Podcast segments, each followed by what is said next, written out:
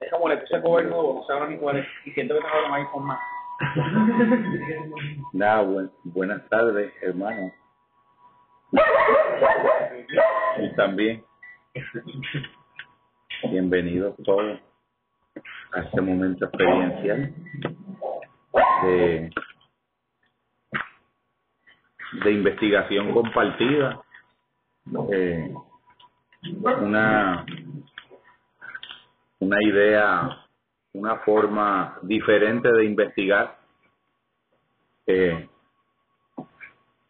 una forma de investigar que nace de del detenerse, del hacer pausa,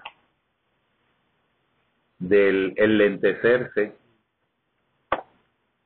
porque no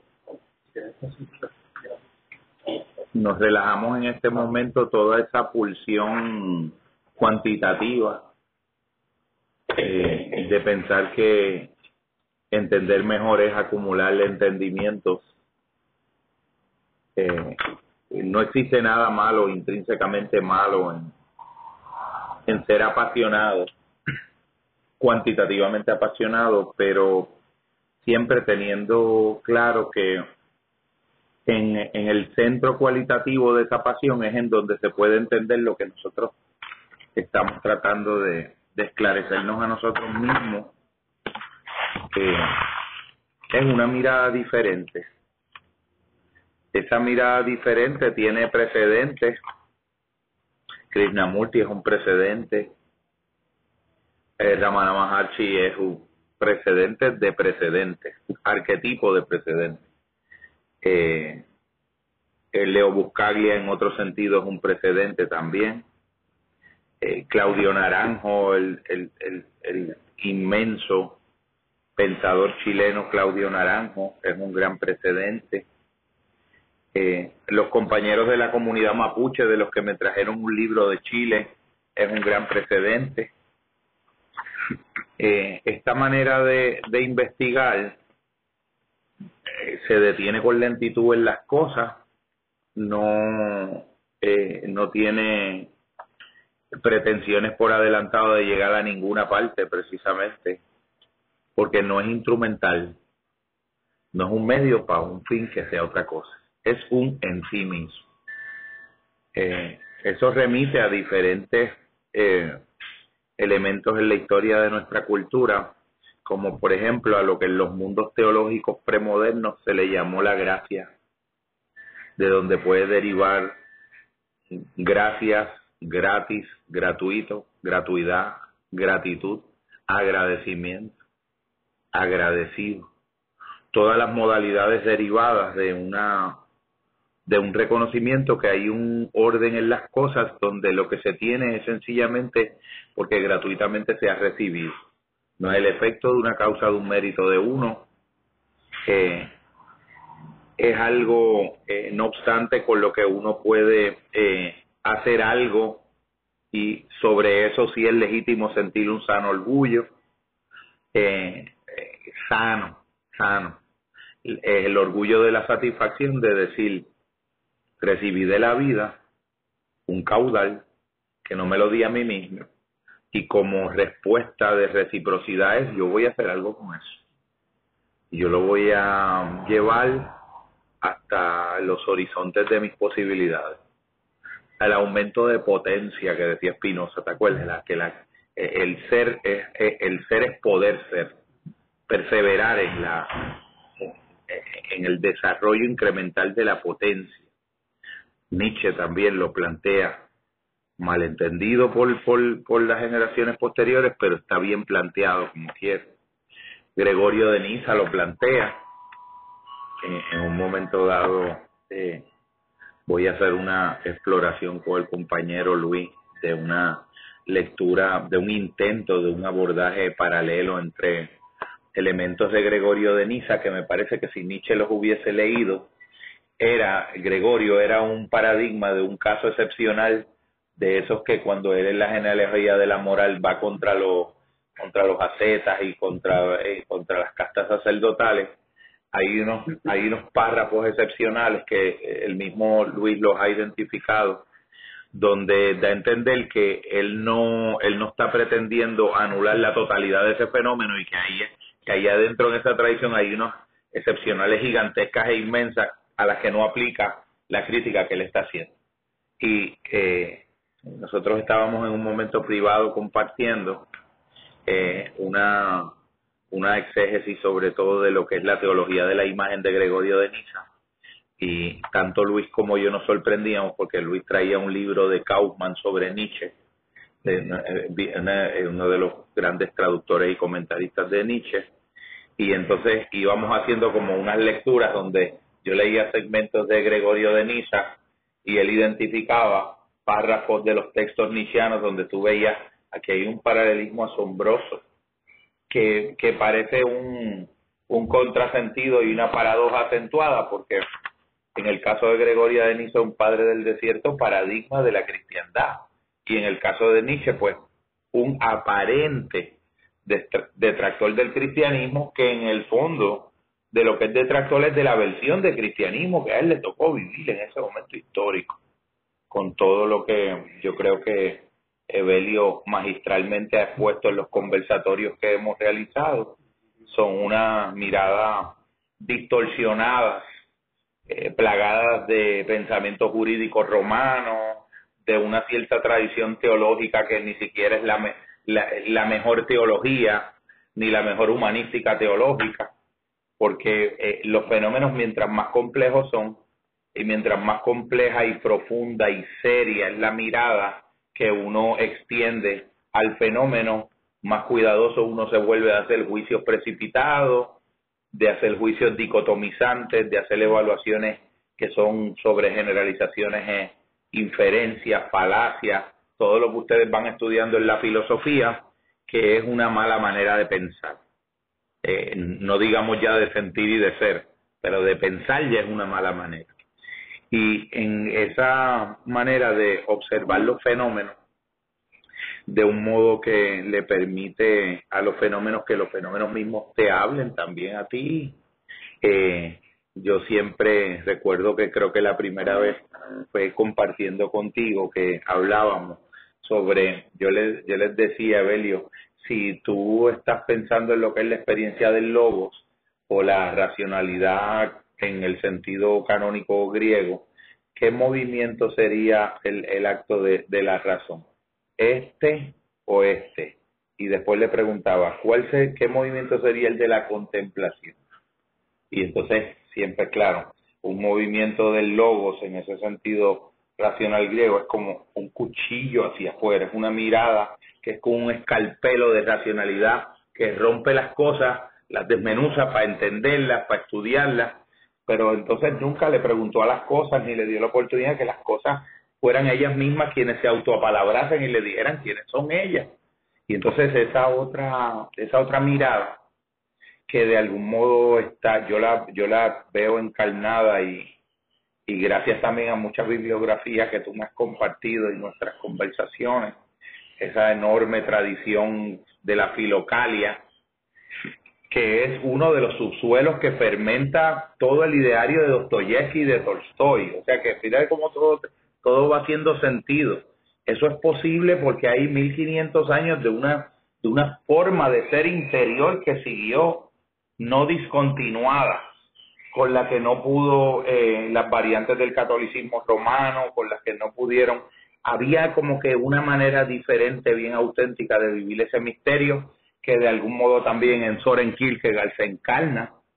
Y yo pienso que nosotros estamos eh, tratando aquello que decían los hermanos mapuches, los ancianos, que, que vamos a hacer ahora, porque nos da alegría que vengan estas campañas de alfabetización por nuestras tierras y le enseñar a nuestros niños el buen castellano, pero, pero ahora que no vaya a ser que nuestros niños dejen de leer en los árboles ellos se levantaban por las mañanas y iban, abrazaban un árbol 10, 15 minutos y sentían que ellos leían porque le daba la oportunidad que el árbol le hablaba, el árbol a ellos. Y no querían que ese elemento eh, de algún modo se perdiera. Eh, la, con Adrián Adrián trajo una lectura también, eh, un apalabramiento seminario del amor extremadamente bueno. En el WhatsApp, en el WhatsApp. Eh, a mí me, eso me llamó mucho la atención también porque eh, me parecía que esa crítica que en el nacimiento de la tragedia Nietzsche le hace a Eurípides, en términos, y yo creo que la esencia, después tú lo puedes e- explicar mejor, pero la esencia es que los mitos no son para explicarse y que la poesía no es para explicarse y que la tragedia no es para explicarse porque si la explicas la matas, la descontextualizas, la desnaturaliza y que de algún modo para Nietzsche pues Sócrates se le fue la mano en la hermenéutica por decirlo así o sea desde la perspectiva del pues Sócrates también fue un poco reduccionista con respecto a Heráclito a, Sócrates por ejemplo con Heráclito lo miraba como con respeto son muy oscuros eso todavía es muy poeta. De hecho, uno de los nombres, pensamiento claro distinto. Uno de los nombres era Heráclito el Oscuro. Exactamente. Heráclito. Y entonces eh, yo pienso que esa, eso que Adrián trajo de lo que es la, la diferencia, el abordaje dionisíaco, que el, el apolinio, que sería, podemos hacer el paralelismo como esa razón instrumentalizadora racional, que es un recurso importante no, no es una cuestión de, de invalidarlo, pero la hipertrofia de esa función anula el reconocimiento sano y equilibrado de otras funciones más fundamentales de, que dan fe de lo humano. Por ejemplo, lo sagrado. Cuando lo sagrado es, es abordado desde una hermenéutica que lo reduce como esa que eh, planteaba Nietzsche que Eurípides hizo de la tragedia y Sócrates, hay una enorme pérdida, porque en el fondo eh, pretendiste explicar un fenómeno, pero lo acabaste transmitiendo y transformando en otra cosa, y el subsuelo esencial y fundamental del que nace incluso el pensamiento racional se queda destruido. Yo creo que en nuestro mundo histórico, Joseph Campbell es un autor que, que rescata Jung, obviamente, eh, enormemente, James Hillman, eh, recientemente fallecido, un, un gran estudioso de la alquimia desde una perspectiva diferente y un hombre que incluso plantea que hay que recuperar una forma diferente de relacionarnos con las imágenes. Por ejemplo, no cuando tengas un sueño, no te preocupes tan rápido de qué quiso decir el caballo que estaba en el sueño que fue al río a beber. Quédate un rato con el caballo, eh, deja que el caballo, eso es un ejemplo que doy, eh, menciono algo así en una escritura que estoy haciendo por una publicación el próximo año, pero es, vamos a quedarnos un, un, rato con las imágenes porque las imágenes tienen mucha sabiduría que darnos ellas, que si empezamos a conversarlas en un acto prematuro de traducción a nuestro mundo conceptual, nos perdemos la mayor parte de la riqueza de eso. Entonces, nosotros no queremos cometer ese error en nuestra investigación de la muerte. Yo creo que esa era la parte de decir, wow, Adrián, Adrián me leyó eso y Adrián es bien vehemente, ahorita abrió la computadora y tal, tú, tú eres maestro, tú tienes esa cosa de que, de que tienes esa pasión de comunicar eh, y yo me identifico con eso porque eh, incluso personas que después se hacían grandes amigos míos me decían, yo no te soportaba porque tú llegabas y tú seguías y entonces ahorita que tú estabas hablando con esa vehemencia y nos leíste el párrafo. No hice más que ver a, ver.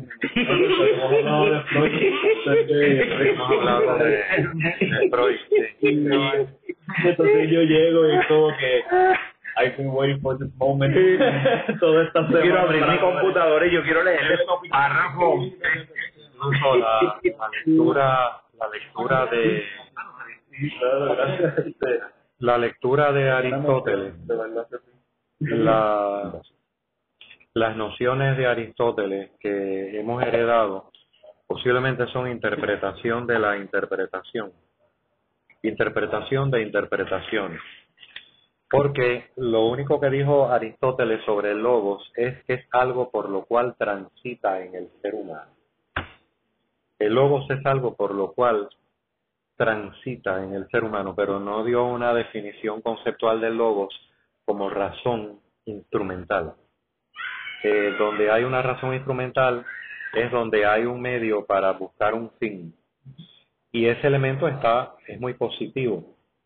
pero cuando se queda solo, aislado, y no hay una razón meditativa, que probablemente es a la tradición que tiene Aristóteles en su sentido original, hay un problema muy conflictivo porque entonces en la razón instrumental siempre hay un medio para lograr un fin, que es el adobo eh, excesivo que tenemos en nuestra sociedad occidental. Este, pero cuando medio y fin se conjugan en una sola cosa, donde lo importante es el instante presente, la razón meditativa que posteriormente le llama Heidegger, entonces ya estamos hablando de otra dinámica. Cuando la razón instrumental está adobada por la razón meditativa, entonces tiene un lugar diferente a cuando es exclusivamente una razón instrumental que la vivimos y la experimentamos de forma diaria y cotidiana. Y la padecemos. Eh, y la padecemos. Otra cosa, la lectura que tenemos del cristianismo en mi camino cristiano es una lectura muy inadecuada en mi opinión porque el cristianismo al pasar por el tamiz del poder político en Occidente eh, adquirió rasgos absolutistas como la única forma de espiritualidad, cuando no es la única forma de espiritualidad. En su forma original le llamaban los seguidores del camino, los seguidores del camino.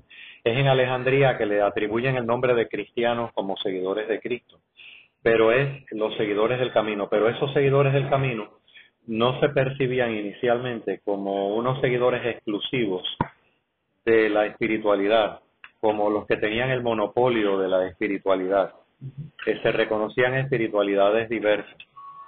Este, y en ese sentido entonces hay un cristianismo olvidado. Hay un cristianismo olvidado que lo recobran eh, nuestros hermanos de las iglesias orientales, el cristianismo ortodoxo, que como bien mencionó Jorge, son eh, en ese contexto de espacio-tiempo es donde entran figuras como Tolstoy, como Dostoyevsky en su novelística, este, donde hay otra visión de lo que implica el cristianismo y hasta incluso eh, la propia noción de pecado. En, en la iglesia oriental amartia, lo único que significa que es pecado es errar en el blanco, pero tiene otra connotación a como le hemos dado en Occidente. En Occidente ha sido despectivamente el pecado. Este, en las iglesias orientales tiene otra connotación. La connotación que tienen los padres griegos es que es un problema muy inherentemente anclado en nuestra dimensión existencial de una falta de percepción distorsionada de las cosas y sobre todo cuando esa, esa percepción distorsionada no está en comunión con el amor cuando no está en comunión con el amor. Este, sobre Emmanuel Levinas, las lecturas son un poco densas, no cabe la menor duda, pero, por ejemplo, él viene de una tradición judía de, de Lituania. En esa tradición judía de Lituania hay un profundo misticismo, una profunda espiritualidad. O sea, una cosa es el judaísmo eh, de práctica, vamos a decir, eh, de, práctica, etnocéntrica. De, práctica etnocéntrica, de que somos el pueblo elegido, elegido de Israel. Y otra es un, eh, un judaísmo anclado en su tradición profundamente este, mística. Por ejemplo, en la tradición etnocéntrica del judaísmo, pues somos el pueblo elegido de Israel, pues somos la última Coca-Cola del desierto. Esa es la tradición etnocéntrica. Pero la tradición mística es que Dios nos escogió porque su misericordia y su compasión es tan grande que somos el pueblo más imperfecto de todos y nos escogió para precisamente ser ejemplo de su misericordia. Entonces, en esa tradición de un Emmanuel Levina, de su compasión en términos budistas, totalmente diferente, igual que el cristianismo del Oriente y el del Occidente. O sea, se comprende el rechazo de Nietzsche a ese cristianismo que, como bien dice Jorge, nos ha llegado de Disney World, tipo Disney World, este, de absolutismo y, de, y carente de amor y compasión, donde hay una mediatización egocéntrica muy marcada, tanto colectiva como individual, y de proyecciones de las propias distorsiones de nuestra inherente humanidad. Entonces, el elemento de Levinas, por ejemplo, es un elemento de que él trae una tradición muy mística de la unidad. O sea, detrás de ese monoteísmo esotérico profundo hay un sentido de la unidad, como en las grandes expresiones religiosas del Oriente. Esa unidad es para ser vivenciada. Devocionalmente se le llama Adonai, eh, pero, pero es vivencial. Entonces, su sentido de la ética viene sobre todo a partir de la Segunda Guerra Mundial. La, hay casi un consenso entre los historiadores de que la Primera y la Segunda Guerra Mundial, el siglo XX, fue uno de los siglos más horribles que han habido en el devenir humano, uno de los siglos más horribles, este, en el sentido de que hay una serie de múltiples eh, factores que nos pueden haber alejado de la plenitud del ser. Y esos múltiples factores se van a reflejar en la Primera y la Segunda Guerra. Entonces, un Manuel Levinas tiene una visión sumamente hermosísima en términos de plantear una ética no a partir de la ética tradicional eh, kantiana de Kant, de una abstracción en torno al ser humano, porque incluso en Kant hay abstracción, sino que tú eres yo, es el amor. O sea, tú soy yo y yo soy tú. Desde esa unidad que uno de los misticismos más profundos del judaísmo está expresado de la zona de la cual viene Levinas. Pues hay un énfasis en el amor. Por otro lado, las dos guerras mundiales habían generado un proceso sumamente duro para personas muy sensibles como él y para seres muy sensibles. Cómo habíamos eh, generado tanto horror, tanto horror, con toda nuestra tecnificación este, entonces, eso me trae a mente una anécdota de los dos eh, ingleses que se pierden en el safari, ¿no? Es el siglo XX, en cierta manera. Los dos ingleses se pierden en el safari y entonces son atrapados por una tribu de caníbales. Y los dos ingleses, pues entonces eh, están sumamente asustados, están en el safari con sus cascos de safari, pero entonces este, se dan cuenta de algo, los el jefe de la tribu era un eh, un individuo que hablaba de la tribu supuesta de caníbales, hablaba perfecto inglés de Inglaterra, con el acento en inglés, el acento de, de Inglaterra, y había hecho un doctorado en literatura en la Universidad de Oxford. Entonces él con su taparrabo y su lanza les habla de literatura, hablan de Shakespeare un rato. Entonces ya, ya nos sentimos más aliviados, dicen los ingleses, porque usted no nos va a matar. Dice, no, no, yo aprendí mucho de la cultura de usted y la traje a la tribu aquí de caníbales. Nos lo vamos a comer de todas maneras. Lo único que vamos a usar música de Johann Sebastian Bach, menú, cuchillo y tenedor. Este, o sea, eso es lo que pasó en el siglo XX que esa es la culminación del siglo XX, dos horribles guerras. En ese marco entra Emmanuel Levin. O sea, una ética anclada en el amor. Todo lo que está diciendo a través de sus densas lecturas es que la búsqueda de algo que trascienda ese individualismo, que nos lleve a descubrir que tú eres yo y yo soy tú, desde la perspectiva de la unidad y del amor. Yo quería... Sí, por eso ahora puedo sí, otra vez a las lecturas.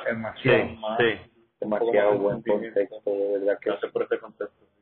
Yo pienso que en la hablando un poco de la de la lectura eh, después después más adelante en, la jornada podemos volver eh, de nuevo sobre todo a la idea de del sentido tan sui generis en el que en el que esto es un espacio de investigación que yo, yo sigo, a mí me sigue pareciendo que nosotros eh, intentamos ser como unos continuadores legítimos de, de una actitud, de una epistemología de construcción comunitaria de conocimiento.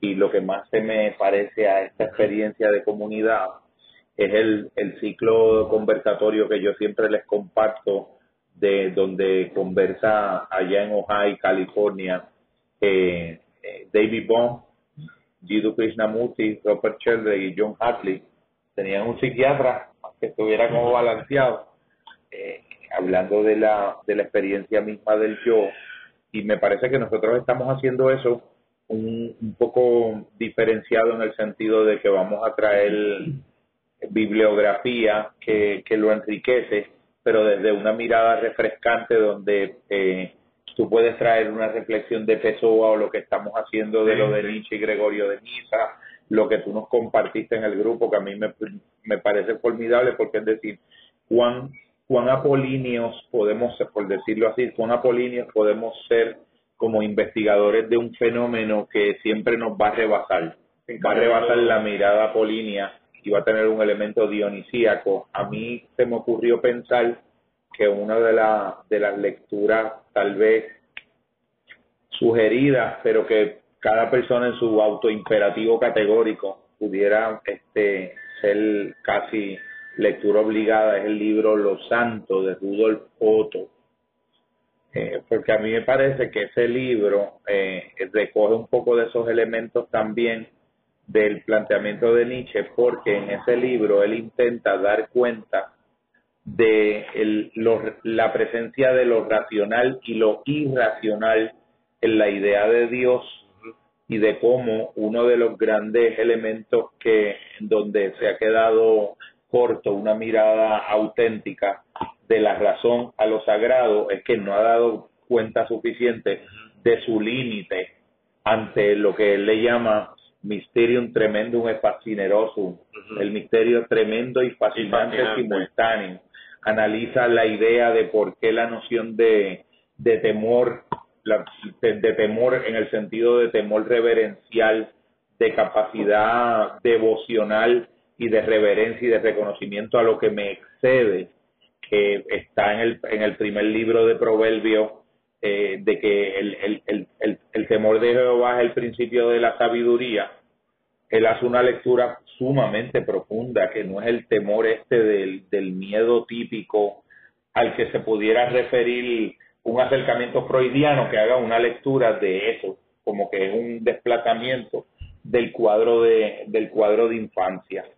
Eh, para mí, esa parte de, de que nosotros estamos eh, aparte de, que somos como un tipo de investigador que vamos a dejar que el amor mismo nos hable él y que el amor mismo nos conduzca, nos corrija, eh, nos, eh, nos regule, tal vez nos domestique nuestros excesos discursivos, de racionalismo, y que haya ese elemento ponderado donde, donde sea como, como una experiencia mucho más útil la que oriente un poco eh, los procesos de los caminos. Un detalle, eh, el elemento de las diversas religiones, de la expresión religiosa, particularmente la expresión religiosa en Occidente del cristianismo.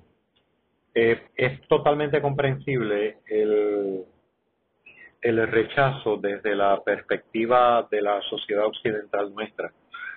Primero, la interpretación que se hizo de la divinidad o de la unidad o de Dios, como queramos llamarlo, eh, llevó a una dimensión, eh, vamos, a diría, vamos a decir, asociada con el poder en Occidente, asociada con meramente una razón instrumental. Por lo tanto, desde esa perspectiva, Dios, esa interpretación de Dios trajo un rechazo lógico, adecuado, sensato, humano, eh, visceral, positivo, en el ámbito de la filosofía. Desde esa perspectiva, para mí Nietzsche es profundamente religioso, en el sentido eh, etimológico de lo que significa la palabra religión. Religión viene religare, del latín religare, significa volver a unirnos a las fuentes de la vida de la misma manera que el yoga implica eh, la unión.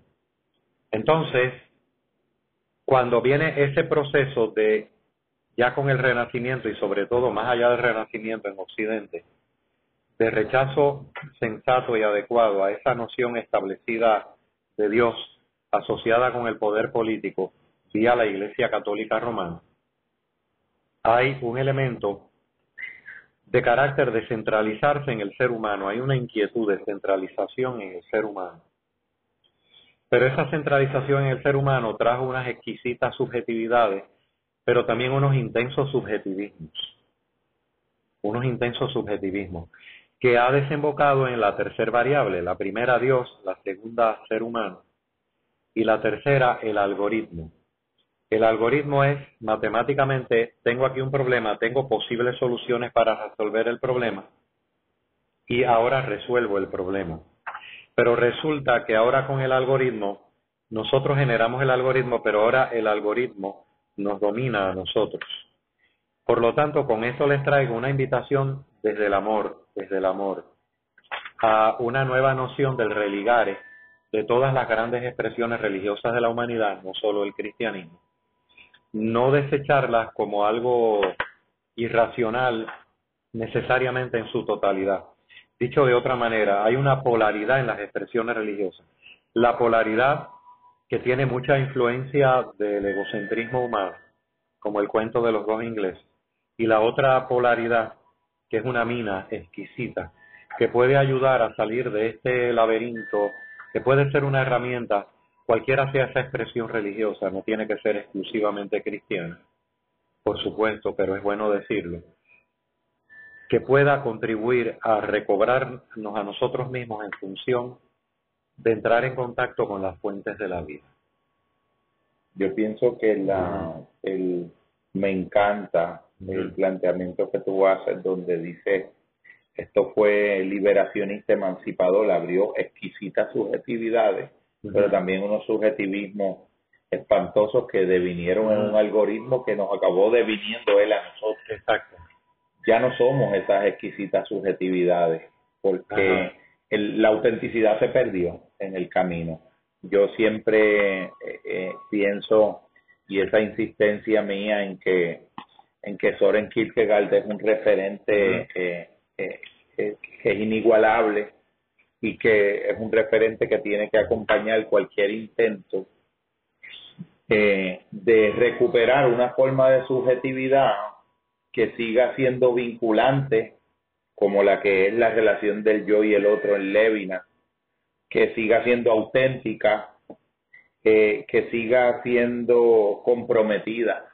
en, este autor como en ningún otro, y tal vez ahí está el origen de estas mismas, porque eh, Kierkegaard es como una especie de, de papá, abuelo, eh, como lo que sería en la poesía para todo el mundo Whitman, pues Exacto, Kierkegaard es para Levinas lo que yo puedo sentir por Whitman o lo que pudo sentir Pablo Neruda.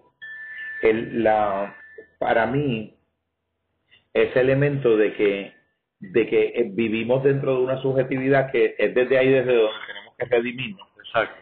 tal vez un primer camino a esa redención es un anclaje existencial que se posicione ante sí mismo, que se posicione comprometidamente, que acepte la responsabilidad correspondiente al grado de libertad que asume y sobre todo que asuma al otro como, como parte indivisa de ese proyecto de redención de subjetividad. El, ese artículo de eh, Levinas a mí eh, yo lo leí en diferentes lugares. Recuerdo, por ejemplo, cuando iba a mitad del artículo, estaba en, en el autobanco en la fila del Banco Popular en Cupey y me, me, estacioné transversalmente allí. Me quedé una hora allí leyendo. Allí mismo puse el carro en parking. Eh, eh, me cercioré de que no iba a afectar el, el, tráfico, el mismo y el otro. Porque me impactó enorme, enormemente. Número uno, me impactó porque, porque es un poeta de la filosofía. Es un poeta en el sentido que lo es Heidegger también, eh, en, en ese sentido en que Heráclito era un filósofo de la poesía. Estos son unos eh, poetas. y, antes de que entre a la lectura, nuevamente contextualizando a Levinas, viene de un contexto de dos guerras mundiales. Era, tenía el estigma de ser judío, con pleno nazismo la familia sufrió mucho. Él sufrió los aspectos dolorosos de su familia.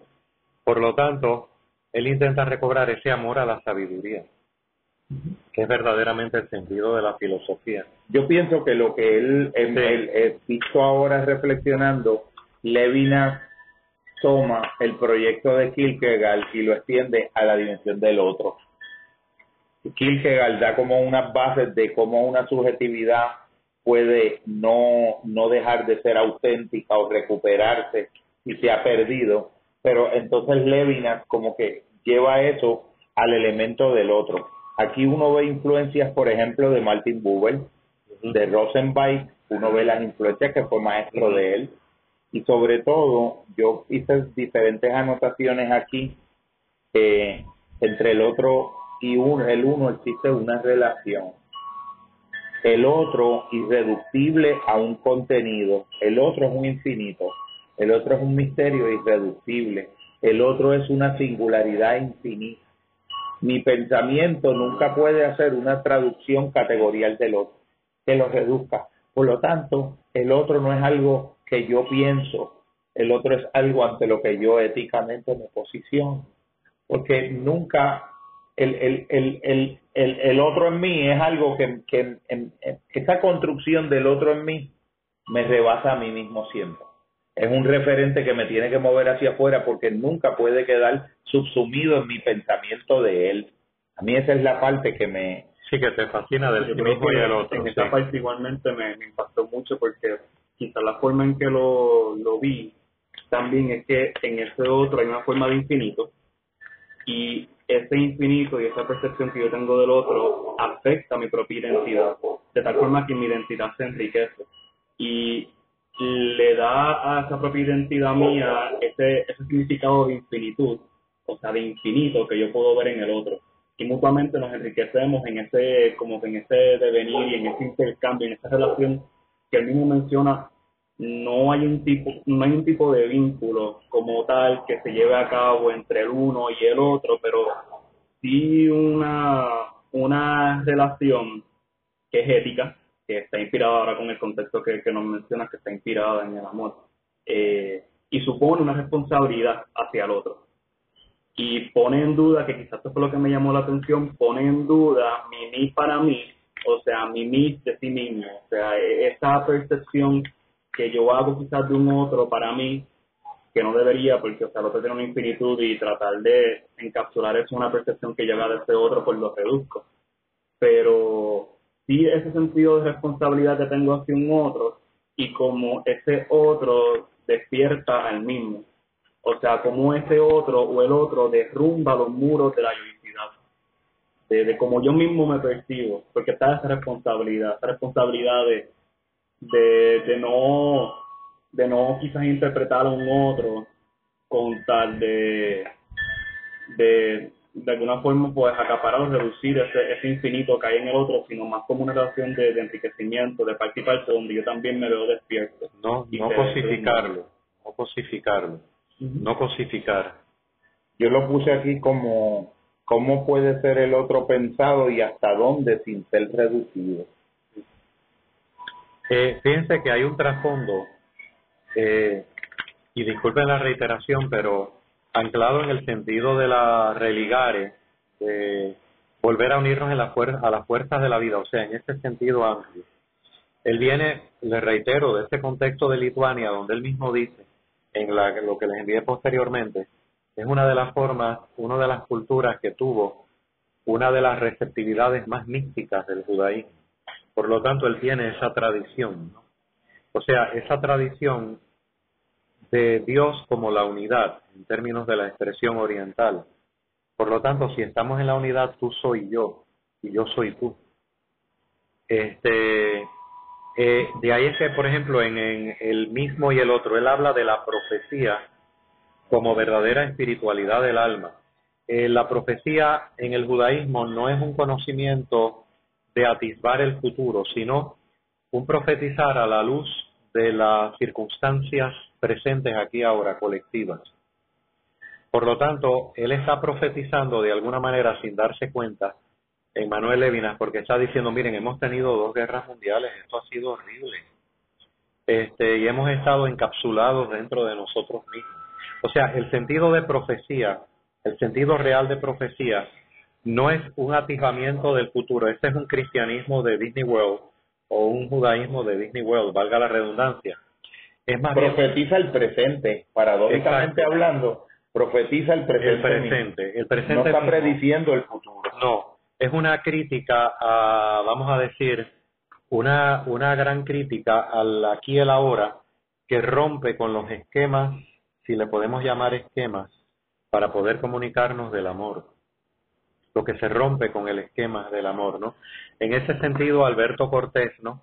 Este, tiene una canción muy bella que usa adecuadamente la palabra profecía cuando dice, como el primer día yo te sigo queriendo a su pareja, como el primer día, como el gemir austero de una profesión, como el gemir austero. Yo, por ejemplo, quería, hay una, algunas líneas que me son de particular interés.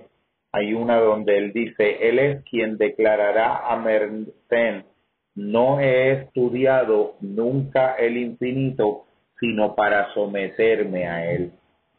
Entonces, esa, ese elemento eh, que es tan, tan contrario a la tendencia del ego contemporáneo, que precisamente su, su, su advenimiento a lo luciferino es esa, esa resistencia radical de poder reconocer principios de sobrevaloración, que, que en un plano más naturalizado y más humano, que es lo más difícil que se le hace a un ser humano, en, convencionalmente, reconocer a alguien más desarrollado o evolucionado que tú en algo, eh, la ofensa más grande, dice Christine Ness en nuestra cultura, es decir, fulano es, es promedio, es promedio, y es como si fuera la ofensa más grande, porque de algún modo la única garantía de singularidad es esa, ese autoavalúo constante en el imaginario de ti como superior al otro. Y no es, no, es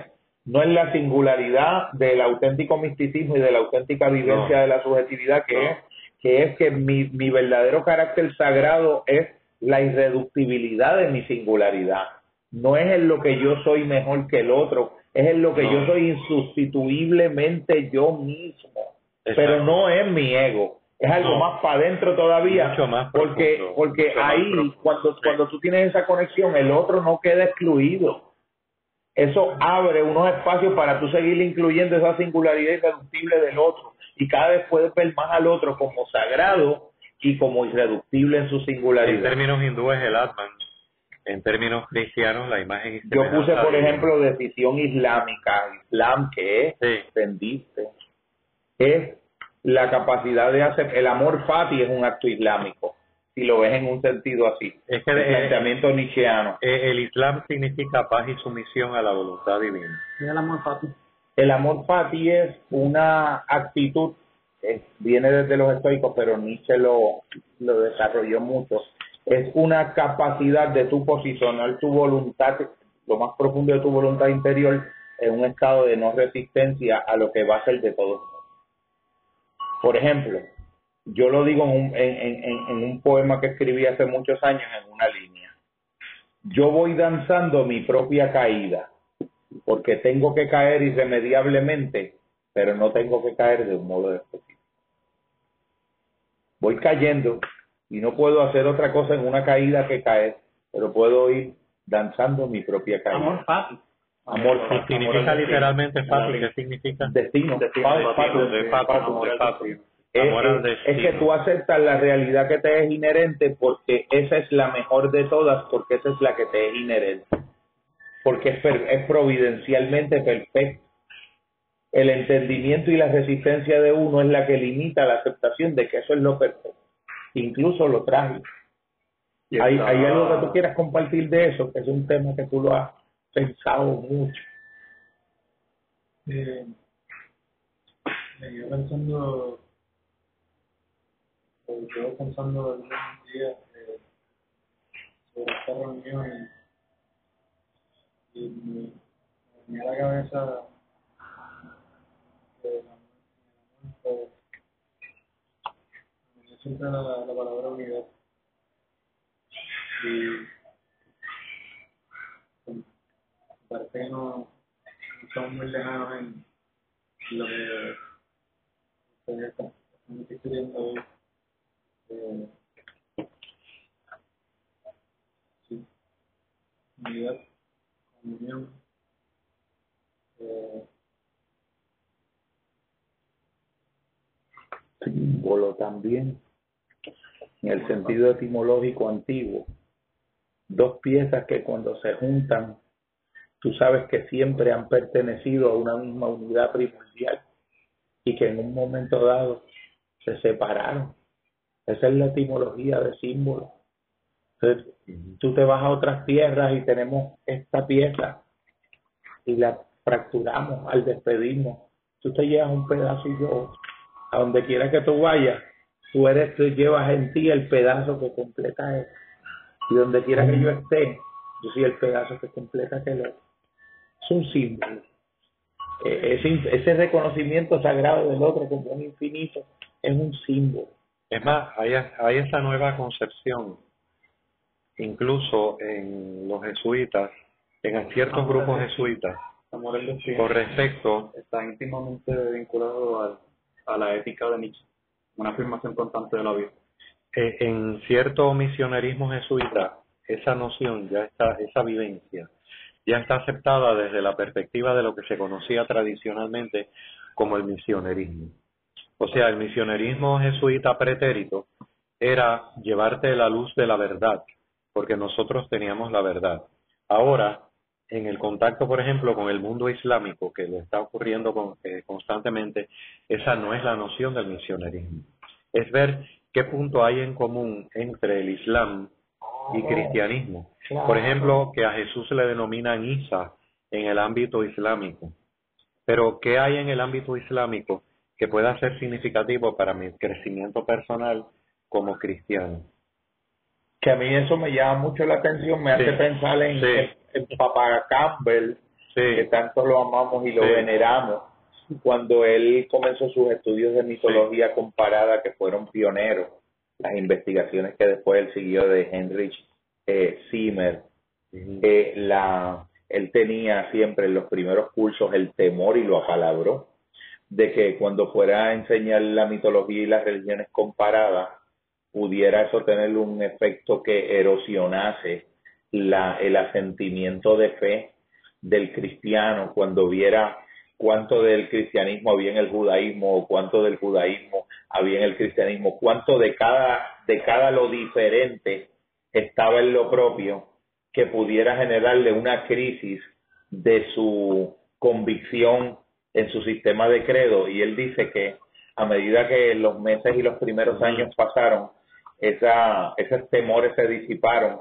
y se vieron recompensados por la alegre consecuencia y noticia que siempre vio invariablemente en sus cursos el fenómeno que ocurría era que el estudiante que cuando llegó al curso era judío aprendió a ser un mejor judío que el que era antes de haber entrado al curso. El cristiano aprendió a ser un mejor cristiano que el que era antes de hacer el curso.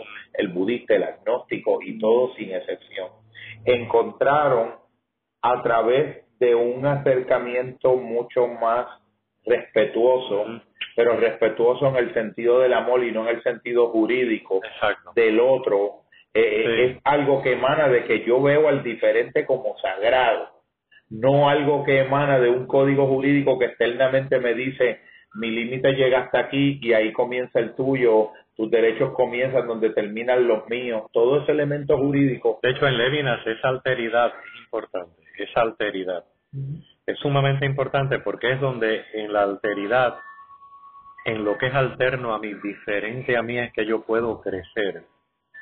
aceptando la alteridad del otro. Puedo poner en palabras como él lo expresa, él dice llego a mí a través del efecto que causa el otro en mí y a través de asumir la responsabilidad hacia el otro, porque si pienso en mí como yo, soy rehén de esta primera persona. Uh, el, otro, el otro despierta al mismo, derrumbar los muros de la yoicidad. Y él atribuye también un concepto bien lindo de, la paciencia. En la intriga hacia el otro, nada se espera. Solo hay paciencia como, como perdón, sí como pasividad especial. ¿Puedes repetirlo? lo de la paciencia. Sí, eso último, sí. En la intriga hacia el otro, nada se espera. Solo hay paciencia, como pasividad especial. La paciencia no espera porque la espera es intencional. La paciencia no es intencional. No hay intención en la intriga hacia un otro. Ah, wow. Wow. Y yo creo que ahí hay mucho de eso que se puede Es una apertura fascinada que no va por adelantado a querer ir a buscar para querer encontrar algo en específico. Esta Es sería, apertura eso sería una forma sutil de instrumentalismo también. exacto, sí, es la razón instrumental que tanto describe Heidegger versus la razón meditativa. La razón meditativa es que la pareja joven está con sus hijos en la playa, eh, no están tan dentro del agua como para estar dentro del agua, pero tampoco están tan afuera como para estar alejados del agua. Están jugando con sus cubos los niños color naranja y están armando los cuatro un castillo, los dos hijos y los padres. Y están haciendo un castillo, pero el fin no es hacer el castillo, porque el fin es también el medio para compartir. Versus la razón instrumental, y es, pues compré un cuadro, lo compré en Marshall, entonces voy a Marshall, compro el cuadro, tengo el clavo y el martillo, el medio es el clavo y el martillo para llegar al fin. Ambos son importantes, dos razones dos nociones de utilitarismo, pero, pero, dos razones de lo útil, dos razones de lo útil. Pero, la razón meditativa es tan útil como la razón instrumental, pero hemos llegado al grado de que esa razón instrumental la hemos definido como lo único útil en nuestros trabajos, en nuestra vida cotidiana, en nuestros procesos diarios. en las relaciones que En las relaciones, ahí en el otro exacto, que es sí. lo que el otro me puede Sí, proveer mí, exacto. Y que en ese intercambio yo lo considero quizás algo útil y algo que yo pueda sacar lo que yo pueda Sí. beneficiarme pues entonces ahí lo denomino como como Yo que estaba un buen medio para llegar a ese fin Yo estaba ayer en una conversación Sí. entre amigos y entonces cayó el, el tema de el éxito. Esa palabra es como que yo votaría porque El éxito, sí, sí. Gemelo, Success, Success. el éxito.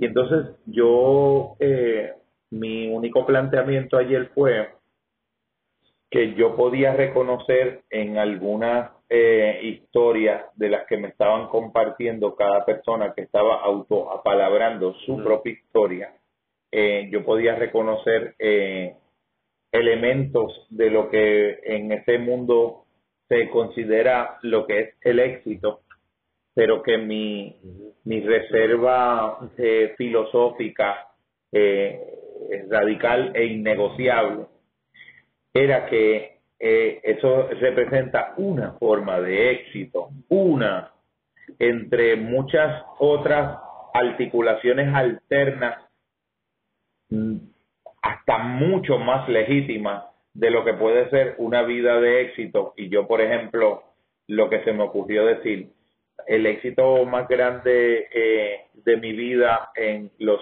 desde esas categorías, porque no me gusta usar ni el término y lo veo hasta banal y antiestético.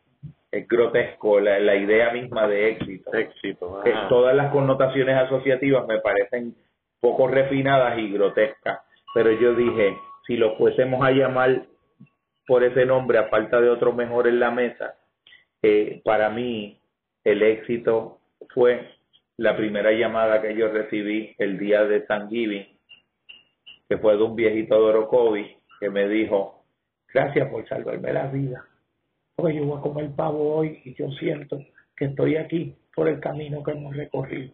Y que para bien. mí, cuando yo veo ese tipo de cosas y las innumerables Sí, sí, sí. que uno puede plantear, uno empieza a darse cuenta de que todas estas ideas de éxito a la larga siempre son formas sublimadas y enmascaradas de conversión a salario Sí, sí. y de conversión a, a ocupar jerarquías privilegiadas en el darwinismo social de los mercados y de los empleos.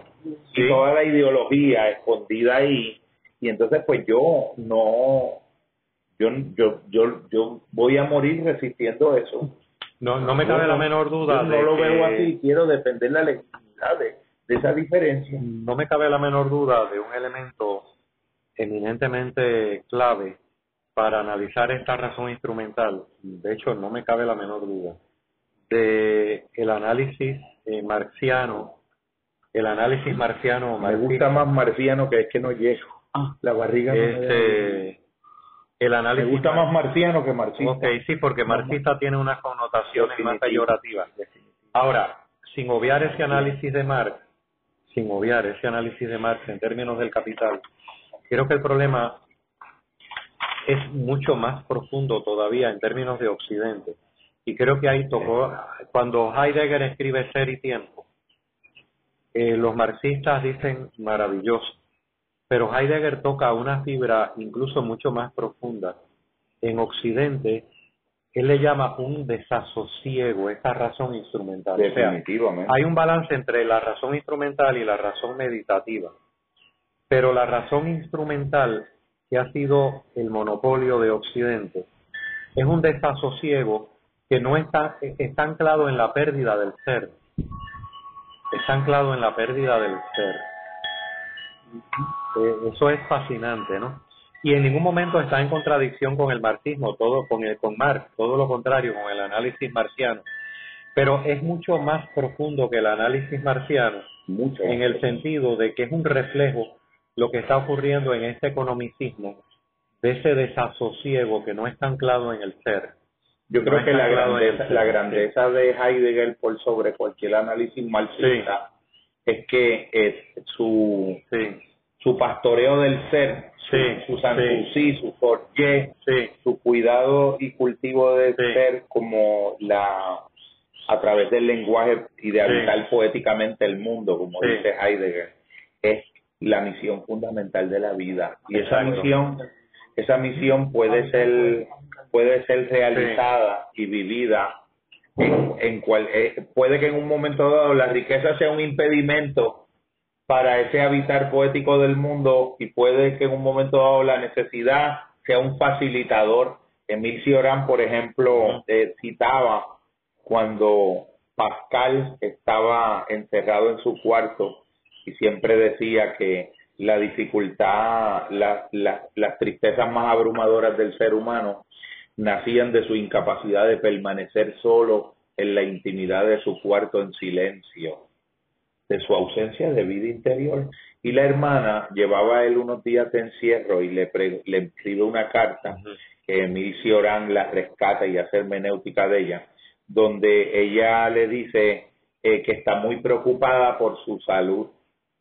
Y él gentilmente le da las gracias por su buena voluntad y le dice que no se preocupe por él, que él está bien, que lo que pasa es que ella todavía desconoce los inconvenientes de la salud y las bendiciones de la enfermedad.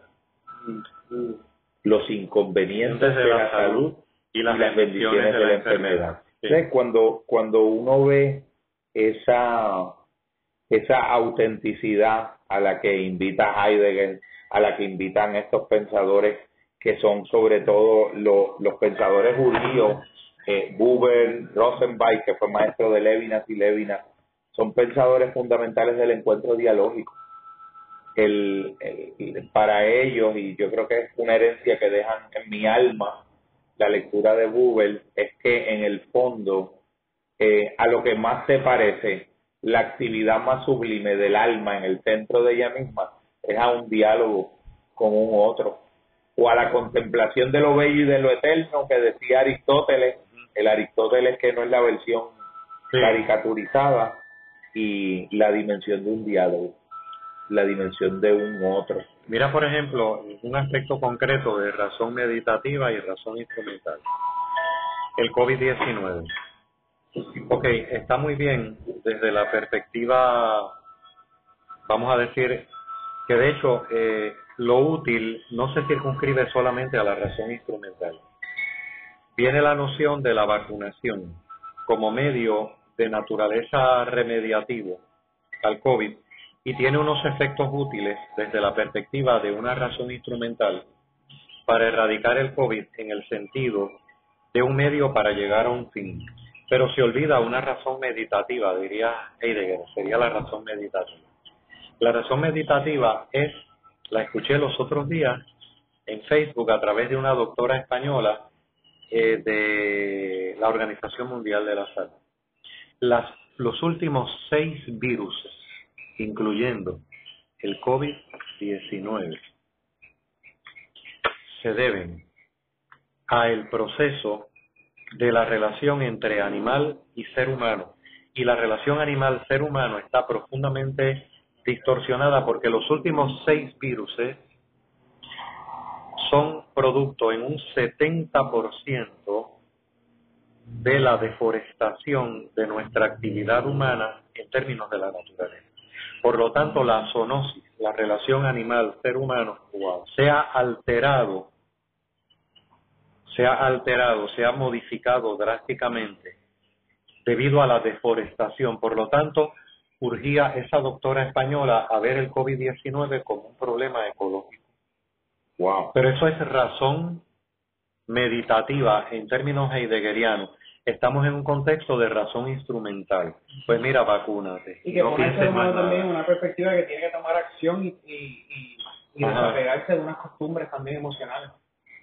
Cuando los indios eh, Sí. nativos americanos iban a tomar una... Permiso disculpa, eh, yo creo que tú te des cuenta, y yo creo que todos nos vamos a dar cuenta si se pone ojo. Muchas veces cuando la gente habla, y más tú que escuchas siempre a tanto participante hablando de sus situaciones, que muchas veces ellos tienen que asumir su responsabilidad, cuando tú dices algo, cuando una persona dice algo que no que no quiere asumir su responsabilidad, te, va a de- te va a decir, la palabra, uno. Es que uno eh, le pesa levantarse por la mañana, es que uno, es que utilizan el uno cuando no quieren asumir su responsabilidad. Sin embargo, cuando es un mérito, cuando es algo, por ejemplo, es que yo hice esto, yo me atreví a llevarle esto, yo, yo, yo, yo, cuando saben de que es algo que va a causar mérito, lo dicen de texto. Pero cuando dicen uno, es porque no quieren. Y yo llegué a coger un taller una vez que decía, yo me acuerdo que yo empecé a decir, es que uno, uno, y ella decía, uno o tú. Y yo, bueno, uno, todo. Y me dice, es que me está incluyendo y yo no estoy dentro de esa generalidad. Y la gente le encanta decir el uno. Y por eso que te digo que muchas veces con esta doctora, a lo mejor lo que está diciendo es, eh, eso quedar simplemente un aspecto meditativo. Hay Y un... se va a quedar solamente ahí, ¿por qué? Porque entonces te asumen una responsabilidad. Hay tanta gente que sabe que, por ejemplo, comer carne es negativo, porque Ujú. inflama, porque hace 20.000 cosas, porque la psoriasis viene de ahí, porque los problemas con las coyunturas vienen de ahí, tantas cosas, pero hay que asumir una responsabilidad y sobre todo un compromiso de carácter. Y como la gente no lo asume, pues ¿qué es lo que hace? Lo mantengo en un aspecto meditativo. Sí, yo sé lo que... Hay, hay un libro que yo llegué a leer que se llama eh, Los matadores Los mataderos son de cristal, con puertas de cristal y con paredes de cristal. Y, y te decía todo, era de liberación animal totalmente. Y finalmente lo que decía era que la sociedad podía ver, porque era, un, un- era, un- era una ciudad donde ve- miraban para adentro y veían cómo mataban, pero como había una pared, aunque era de cristal, pero había una pared, pues entonces me siento alejado. Aparte. como en tercera persona. Yo recuerdo un nene, tercera de, persona, sí. un nene de nueve años que una vez le preguntó a, a mi amigo José Velázquez, un pintor de Nueva Ujú. York, eh, Mister, que los pavos vienen vivos. Levantó la mano en un colegio privado por aquí. Y preguntó, Mister, es que tenía una duda, los pavos vienen vivos. Su referente es el bote, el bol congelado en un supermercado pero es la construcción del mundo que está completamente desnaturalizada. No podía concebir porque vio una gallina, y pues, pues, la gallina también es, es pollo, pero el pavo viene también vivo. Porque como nunca lo visto. Sí, como el niño iba en el jeep, eso pasó, un amigo mío, este, lo llevaban en el jeep al niño y entonces le estaba mostrando su finca, las vacas, y dice, mira, estas son las vacas, el niño de cuatro años. Y ahí viene, la, las vacas hacen mu, y el niño hizo mu, este, bien. Y, y mira, y de ahí viene la leche, y el niño lo mira picaramente, y dice, mentiroso. Dice, ¿y de dónde viene la leche? De pueblo extra. El Evelio, quería, pre- quería preguntarte, ahora que Mario mencionó eso, me llamó mucho la atención, ¿cuál puede quizás ser el punto medio entre la, la razón instrumental y la razón meditativa? Quizás a través de la meditación dar cuenta de una situación y con la responsabilidad que uno puede asumir ante esa situación, cómo llevarlo a la acción, pero sin que esa acción se haga instrumental. Mira. porque, por verdad, para ver si entiendo bien cómo Sí, se sí, sí, los dos puntos. Instrumental. ¿Cómo que sin, sin que esa acción sea instrumental? Porque sea para un fin. Y que sea para un fin. Como- falta literatura ahora mismo.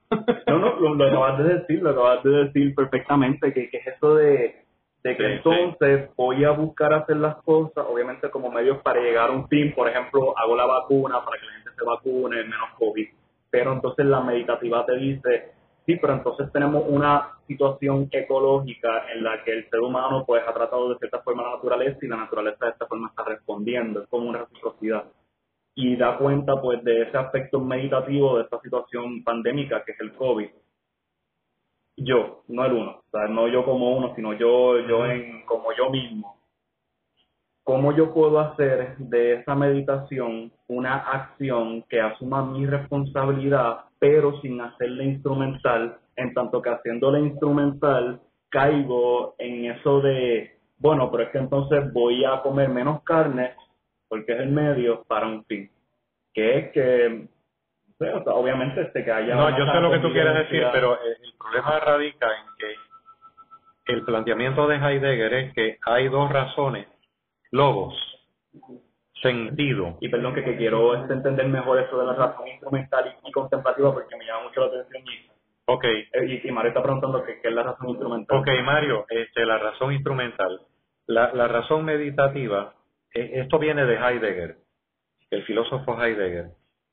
La razón meditativa es el ejemplo de los padres jugando en la playa o la razón contemplativa o meditativa los padres están con sus dos hijos en la playa, en la pareja joven, con los dos niños, y están haciendo un castillo de arena.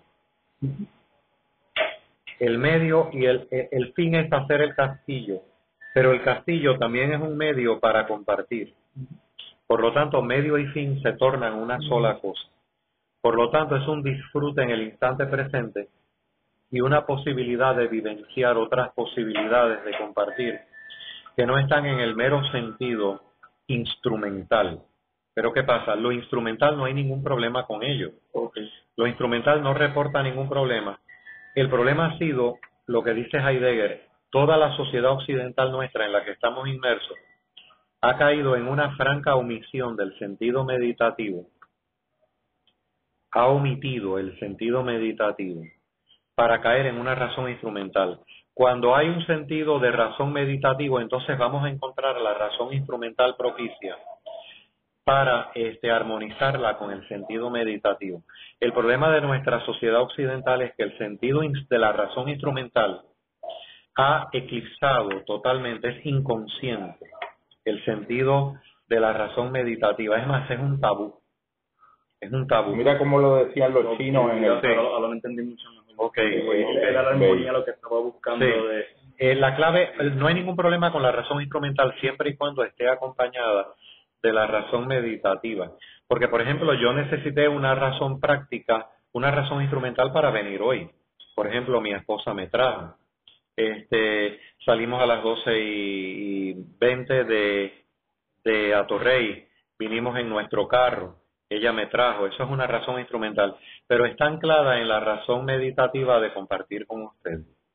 Llevar una agenda cronológica para no fallarle a los seres humanos y decirle que, ese tiempo cronológico es sagrado, es instrumental al servicio de la, razón instrumental de la razón meditativa, dice Heidegger, en Occidente, al grado de que ahora todo es, eh, todo tiene que cumplirse la meta, el schedule, el proceso, la meta y si me tengo que llevar a alguien por encima cumpliendo la meta, pero hay que cumplir la meta. Es como el fin justifica los medios, bien maquiavélico. Yo creo que lo que lo que sucedió fue que como he estado últimamente tan acostumbrado con el trabajo también con Jorge y el personal de llevar a cabo esta decisión y realmente dar cuenta de la razón contemplativa, pues como que I got triggered. O, me, me, me, me excitó un poco la, la molestia de rápido vi la razón instrumental como algo malo, porque reconozco precisamente cómo es que la razón instrumental eclipsa en el día a día, lo veo en la familia, lo veo en las amistades, lo veo en el, en el diario vivir,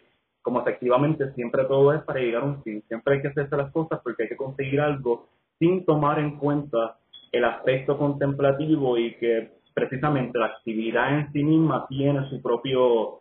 La, la idea de desasosiego la idea de desasosiego en Heidegger está anclada en que hemos olvidado la razón meditativa. Entonces, hay una razón instrumental análogo a que formamos parte de una instrumentación supuestamente práctica. Hay que cumplir con, todos son medios para alcanzar fines, pero no sabemos por qué son esos medios para alcanzar fines. Y si nosotros olvidamos, Gracias, gracias por esa. Demasiado. Me gusta esa, Sí. esa- esas dos razones. si nosotros olvidamos la, la razón meditativa, que caemos en el desasosiego, lo que olvidamos es el sosiego.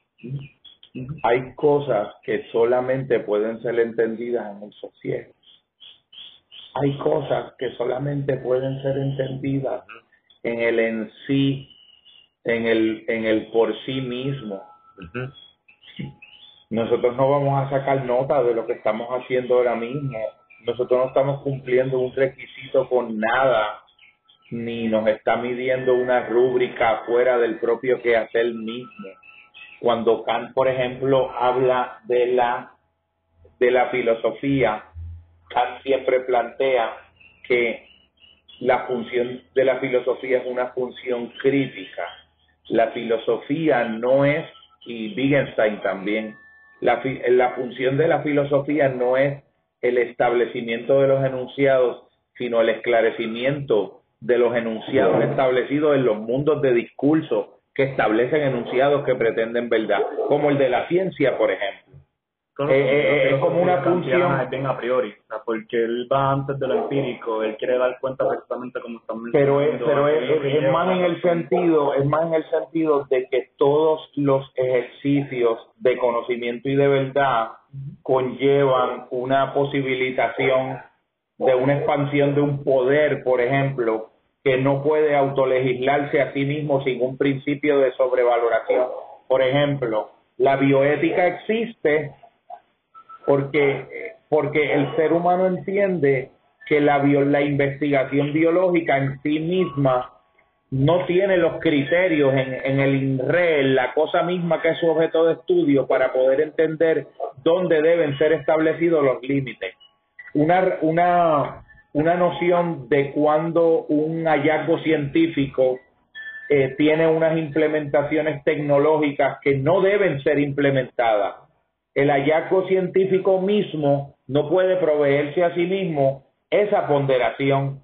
Esa ponderación la da en el alma la razón meditativa. No, no puede ser de otra manera porque lo otro corre en la pulsión de qué? En la pulsión del poder que surge de un conocimiento que quiere predecir para poder controlar. La, en el Tao Te que me, que me vino asociativo una idea, un planteamiento en el Tao que dice, pero si el hombre incorrecto usa los métodos correctos, los métodos correctos operan incorrectamente. Pero si el hombre correcto usa o se sirve de medios incorrectos, los medios incorrectos operan correctamente. ¿Qué hace la diferencia entre eso que en el mundo del Tao se llama ser el hombre correcto y ser el hombre incorrecto? Nunca puede venir del conocimiento de lo instrumental tiene que venir de un espacio de trascendencia de eso, a partir del cual tú le encuentras un, cuchillo puede matar a alguien y puede preparar una cocina. La decisión de tiene que ser de la mano, no puede ser del cuchillo. El, el- los conocimientos como nosotros los entendemos y como los estamos utilizando son herramientas y cuchillos y parafernalia y cosas tú puedes, por ejemplo, ser un, tener un telescopio. Tú no eres un astrónomo porque tengas un telescopio. Ni necesariamente lo que tú vas a ver por el telescopio va a ser que tu visión de mundo se expanda, tal vez se reduce. Y tal vez mirar por los ojos desnudos sin ese eh, artefacto te acerca más a la comprensión hasta de la astronomía. Una persona que, que contemplaba las estrellas desde un estado de razón meditativa antes del telescopio era más astrónomo que alguien que después de la modernidad tiene el instrumento del telescopio, pero no tiene la mirada meditativa que, que impacta el ojo que mira con el telescopio. Por Pero eso no es una denuncia del telescopio.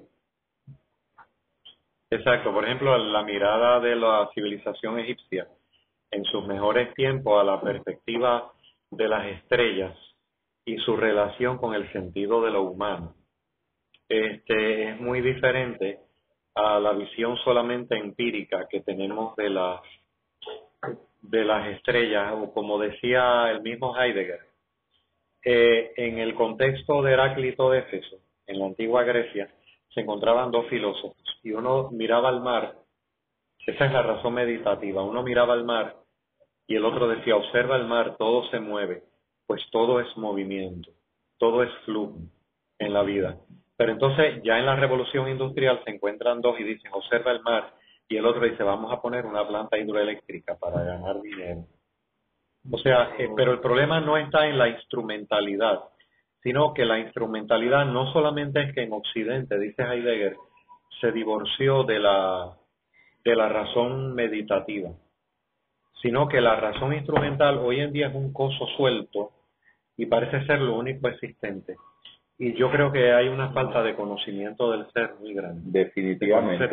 Porque a la larga, los, el problema es que ni siquiera interiores somos. A lo que nosotros le llamamos interioridad en la subjetividad contemporánea es a la exterioridad introyectada. Eso no es una interioridad. No hay una interioridad genuina. Ni siquiera el conocimiento teórico no te está acercando a las cosas si no hay un fundamento meditativo desde el cual tú lo asumes. Te está alejando de las cosas. Eh, en, en proceso terapéutico, que yo creo que lo habíamos hablado en algún momento, cuando las personas que hablan sobre tener práctica contemplativa, por ejemplo, Paul Fulton, que es un psicoterapeuta de Harvard, eh, menciona en un entrenamiento que nos dio más o menos esta es la idea, a mí me parece genial y he seguido como elaborando sobre ella, que cuando tú haces de poder estar con emociones difíciles propias, un hábito saludable y puedes con tus terms con eso, eh, hacer un, un manejo y un afrontamiento saludable y un acogimiento adecuado con eso, la posibilidad de que cuando tú estés frente al otro ser humano que esté manejando situaciones análogas a ese grado de intensidad de dificultad en la emoción, tú vas a poder estar existencialmente muy pleno, pues de presencia ahí. Si no, si tú no has hecho ese trabajo, tú vas a teorizar al otro. Y entonces yo digo, teorizar al otro es un mecanismo de defensa contra la experiencia existencial que yo no puedo afrontar de estar frente al otro en carne viva de entonces, fíjate, los modelos teóricos, cognitivo, conductual, el freudiano está proyectando. Eh, yo conozco los modelos teóricos. Yo te puedo hacer siete conceptualizaciones eh, eh, tuyas en siete modelos, pero es que yo lo que quiero es contigo. Eso, eso es Kierkegaardiano, por ejemplo. Kierkegaard dice, Hegel se olvidó de eso. Tan pronto tú coges la singularidad de algo, y la conceptualizas, la sistematizas en un sistema conceptual, ah. lo más esencial e intrínsecamente valioso de esta singularidad irreductible se perdió. Se perdió. pero ahí tú rompes totalmente con lo que se aprende en la universidad. Entonces, es que sí. Sí, ¿verdad? sí. No, no hay manera de hacerlo consagradamente consagradamente, o sea, haciéndolo como que estás ante la presencia de un reto sagrado, eso es lo que es consagrado, ahí, desde un modelo universitario. El modelo universitario, sobre todo el más reciente, está anclado desafortunadamente, salvo grandes excepciones que las hay, pero en, esa ha sido mi vivencia, que la he compartido con Jorge, en una razón estrictamente instrumental.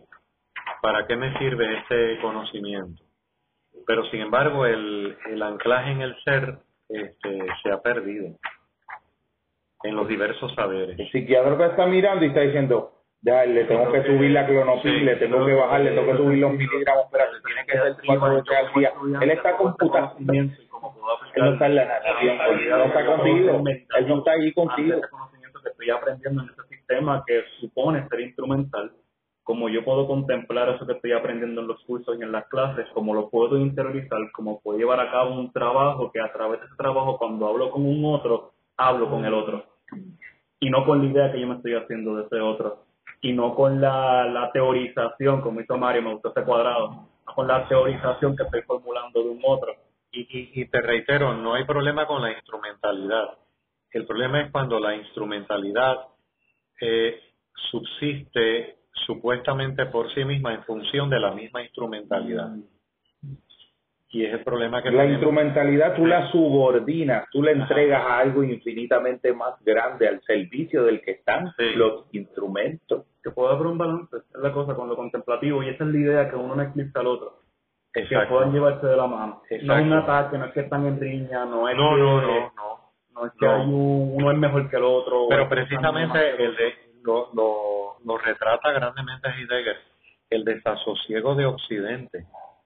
Y te explica las razones, hay un desasosiego muy grande. O sea, con el advenimiento del método científico, eh, todo, todo tiene una complejidad muy grande que nos ha desembocado a esto, ¿no? A, pues la moda que es, al precio que es, pues la tiene Almacenes Crece. Yo no, yo no, yo, yo, yo, Este, yo no, pues la verdad, Yo digo, por ahí, yo como que- este, no hay nada mejor que no hacer nada y después de no hacer nada descansar. Eso es primo hermano de, de-. Pero yo, pero yo pienso, por ejemplo, cuando tú, que el, el- yo no sé en ese sentido, yo creo que sí, el, eh, no conozco lo suficiente a Heidegger como para poder hacer la afirmación de que él estaría de acuerdo con lo que yo voy a decir ahora, Ajá. pero yo, yo sí pienso que no son dos, eh, dos dimensiones del, del ser, por decirlo Ajá, así, sí. eh, que son ontológicamente iguales en dignidad, por decirlo así, o iguales. Yo Sí, sí. pienso que sí. la- eh, no es el yin y el yang. Que creo que lo que Instrumental, eh, por ahí, eso mismo. Creo que por ahí que estoy por eso- por eso que redundancia, No, no, está, totalmente porque hay- todavía ahí hay un sutil de either or. El, eh, eh, No, no, eh, el ser, o sea, el ser es el lo ser primordial. subsume, el ser subsume todo lo instrumental se subordina al ser que es que infinitamente lo rebasa. Lo instrumental en lo humano con respecto al ser es como una un pixel infinitesimal en un paisaje infinito. Ese paisaje infinito es el ser, ese pixel infinitesimal que puede estar al servicio del ser es el conglomerado del instrumental. Míralo en términos, por ejemplo, de la música. Eh, alguien que toca guitarra. Podría pensarse que, o sea, lo instrumental sería las clases de solfeo, eh, toda la técnica relativa al solfeo. Pero llega un momento en que como resultado, no como resultado, sino que al unísono, emerge algo más que no es esa técnica, sino que esa técnica está subordinada a algo más en la música. Pues tú, tú tienes un Paco de Lucía que no tiene ese solfeo. El solfeo de Paco era el oído. El oído de las nanas que cantaban, el oído de las tacas donde iba. Sí. Y entonces eh, va construyéndolo de otra manera. En la literatura, por ejemplo, es una constante en la literatura. Los verdaderos, los verdaderos escritores emblemáticos que realizan la, las aportaciones seminales al acervo de lo literario y a, y a la preservación de lo mejor de lo humano a través de ese medio sagrado que es la literatura, no estudiaron literatura en la universidad, la hicieron, la hicieron. En la filosofía es lo mismo también. Yo creo que un poco, a ver si lo puedo eh, llevar a lo apolíneo y lo dionisiaco, con un Sócrates cuando se acercaba quizás a los poetas de, de la antigua Grecia y le preguntaba qué significa esta obra que tú acabas de hacer y el poeta le decía, no sé, fue la musa la que me inspiró. Ujú. O sea, fui inspirado por la musa y a través de mí la musa fue que se expresó. Sócrates, quizá a través del querer hacer de lo bello algo inteligible, quizás a través del querer hacer el conocimiento eh, lo bello, lo verdadero, y trataba de instrumentalizar eso que el poeta contemplaba a través de su obra, a través de lo que llevó a cabo los dionisiacos, pero que en ese sentido el poeta, diría yo, conlleva las dos. Tanto contempló bajo la inspiración de la musa, que lo llevó ¿verdad? A, a expresar lo que expresó en su obra, y a la misma vez instrumentalizó esa contemplación en lo que terminó elaborando. Sí. Lo Y ahí las dos cosas convergen en tanto que la obra presenta, o sea, un balance, un equilibrio en el ser, o sea, esa persona, ese poeta, ese artista que, que, que, que lo demuestra a través del arte, ese balance entre contemplo, lo instrumentalizo, pero de igual forma las dos cosas están a la par, una no eclipsa a la otra, pero entonces creo que la, la crítica de Nietzsche hacia Sócrates, que podía, pudiese pensarse como una quizá exagerada o desmes- desmesurada, pero viene siendo Sócrates, tú viniste a querer automáticamente instrumentalizar esa contemplación, que lo que los instrumentos, o sea, que la, que la razón instrumental tuviese mucho más peso para poder hacer de eso que estabas viendo algo entendible, algo conocible, algo inteligible. Porque si no era inteligible, no podía ser bello y no, no tenía explicación, entonces no, no tenía razón de ser y para cruzar lo contemplativo, si lo instrumental lo que más me va a llevar a mí a tener conocimiento y me va a llevar a mí a entender realmente, o sea, bueno, racionalizar, para la redundancia, eso que estoy viendo y eso que está sucediendo en la, en la obra. para Heidegger forma parte del desasosiego de Occidente. Yo estoy con Nietzsche ahí, de verdad. te lo Eh, digo. Pero eh, yo siento la- claro, pero yo, pero yo creo que sí hay un peligro que Nietzsche lo notó. Sí. Hay un peligro efecto, ahí porque ahí hay ahí hay Sí. una ahí hay un riesgo enorme de reducción del fenómeno a un punto que, que lo desnaturaliza.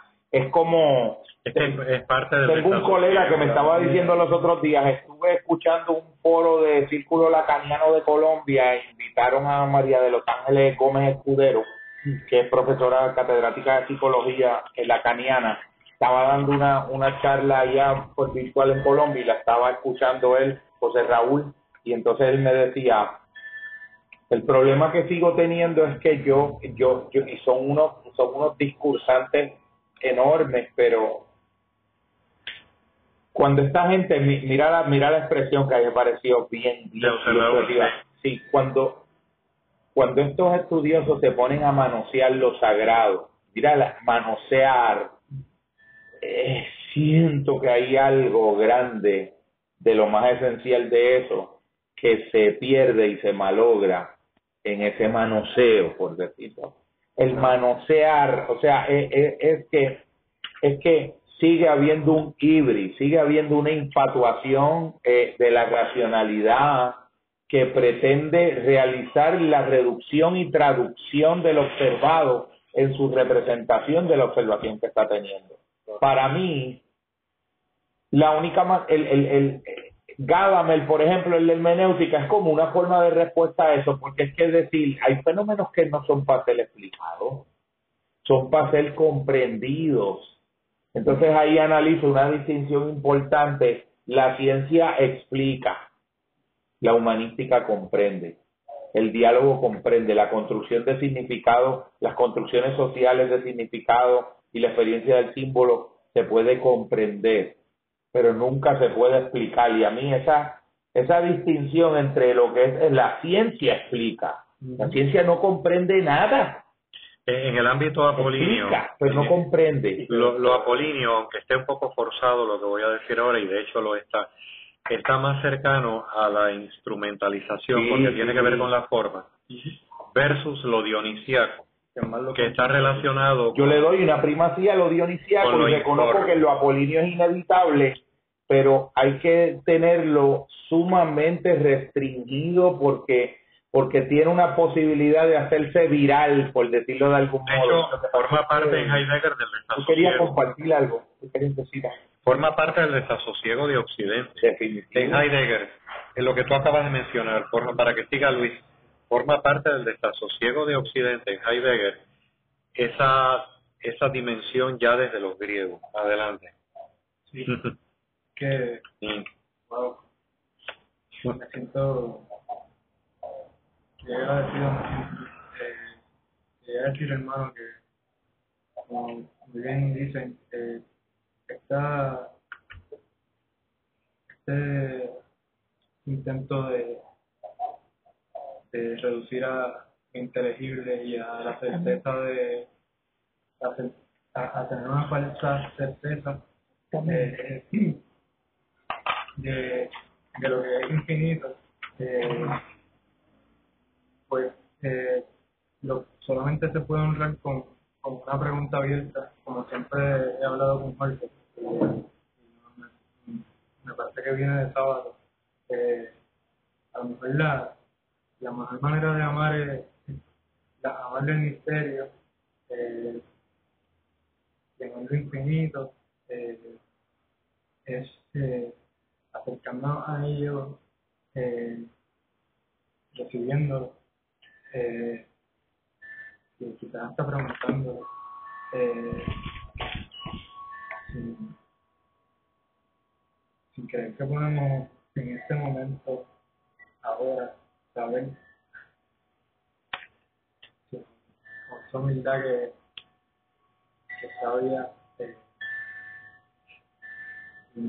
pienso que todo lo que han mencionado lo escucho hablar y me siento tan afortunado porque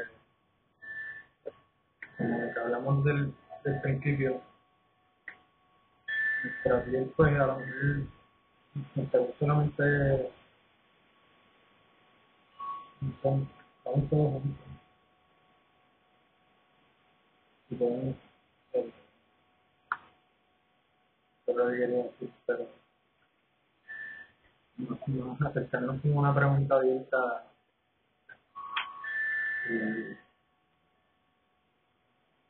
Con mucha cautela. Ante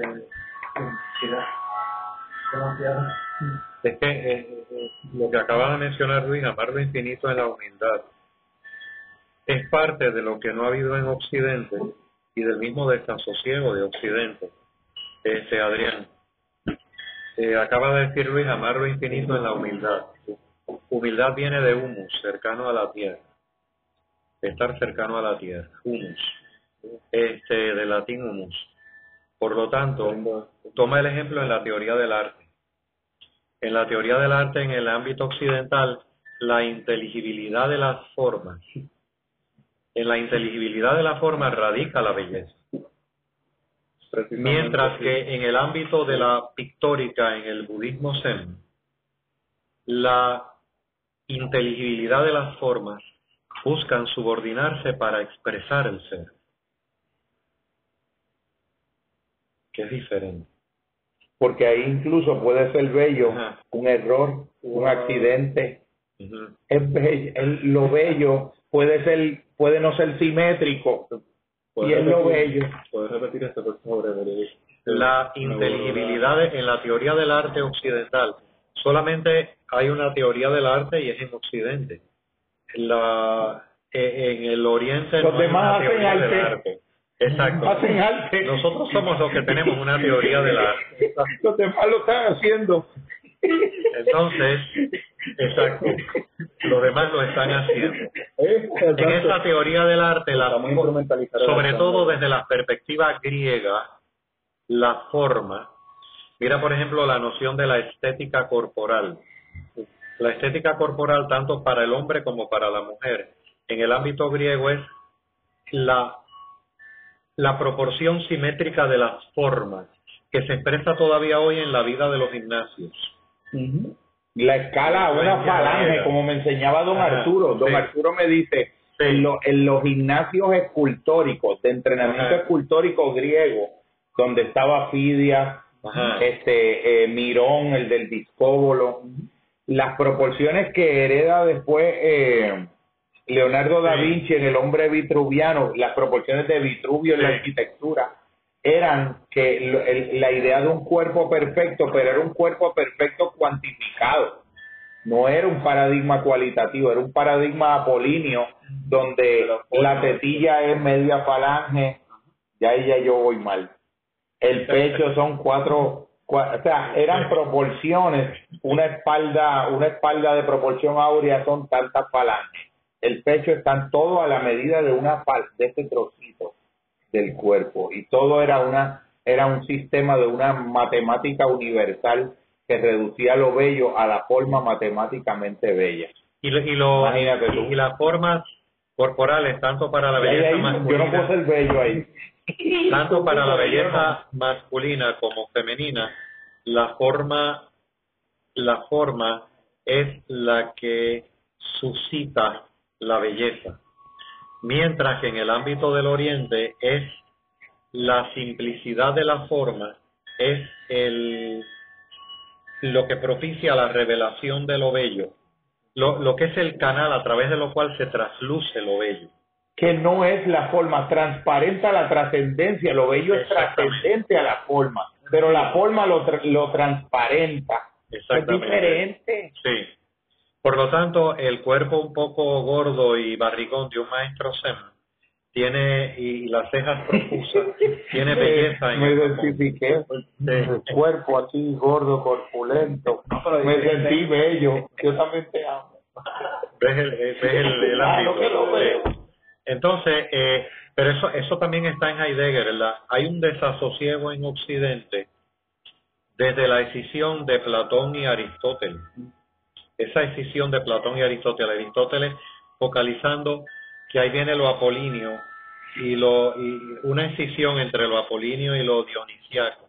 Pero cómo, cómo en, esta, en este desasosiego de Occidente armonizar lo apolíneo y lo dionisíaco.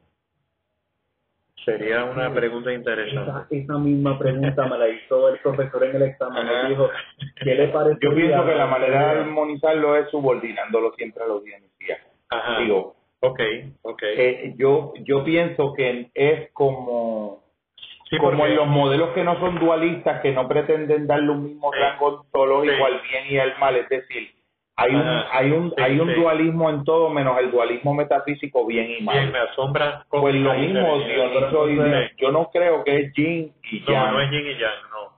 Yo pienso no. que todo nace de un fondo dionisíaco irreductible Exacto. y que lo apolíneo es uno de los engendros, una de las criaturas de lo dionisíaco, Exacto. pero nunca es un igual. Lo, lo que pasa es que la exacerbación de lo Por supuesto. en Occidente trajo la inteligibilidad como modo de acceso no solo al conocimiento, sino a la belleza. Pero esa, pero de hecho esa es una angustia muy occidental, no tiene que ver con otras culturas. En otras culturas lo dionisíaco está por encima de lo apolíneo. Tú, tú ves, por ejemplo, yo pienso que el, Sí. el Nesto Sábato, que tanto lo hemos hablado, Sí. es el paradigma de, de esto.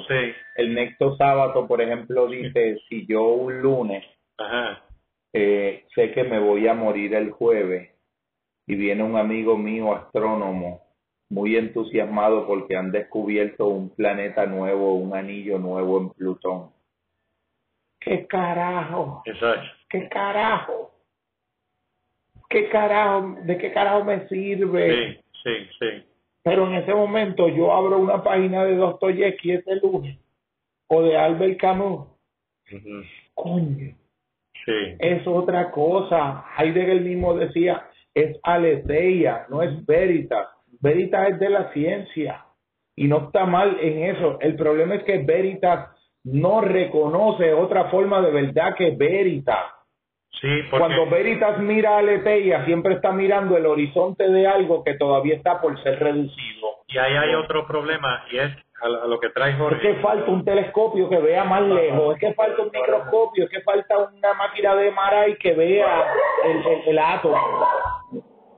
Es que a donde están mirando, Ah, ahí lo que lo que trae Jorge también tiene que ver con este desasosiego de Occidente. O sea, se creó una noción de lo que era la divinidad anclada en el poder, ¿no? Medievo, Iglesia Católica Romana.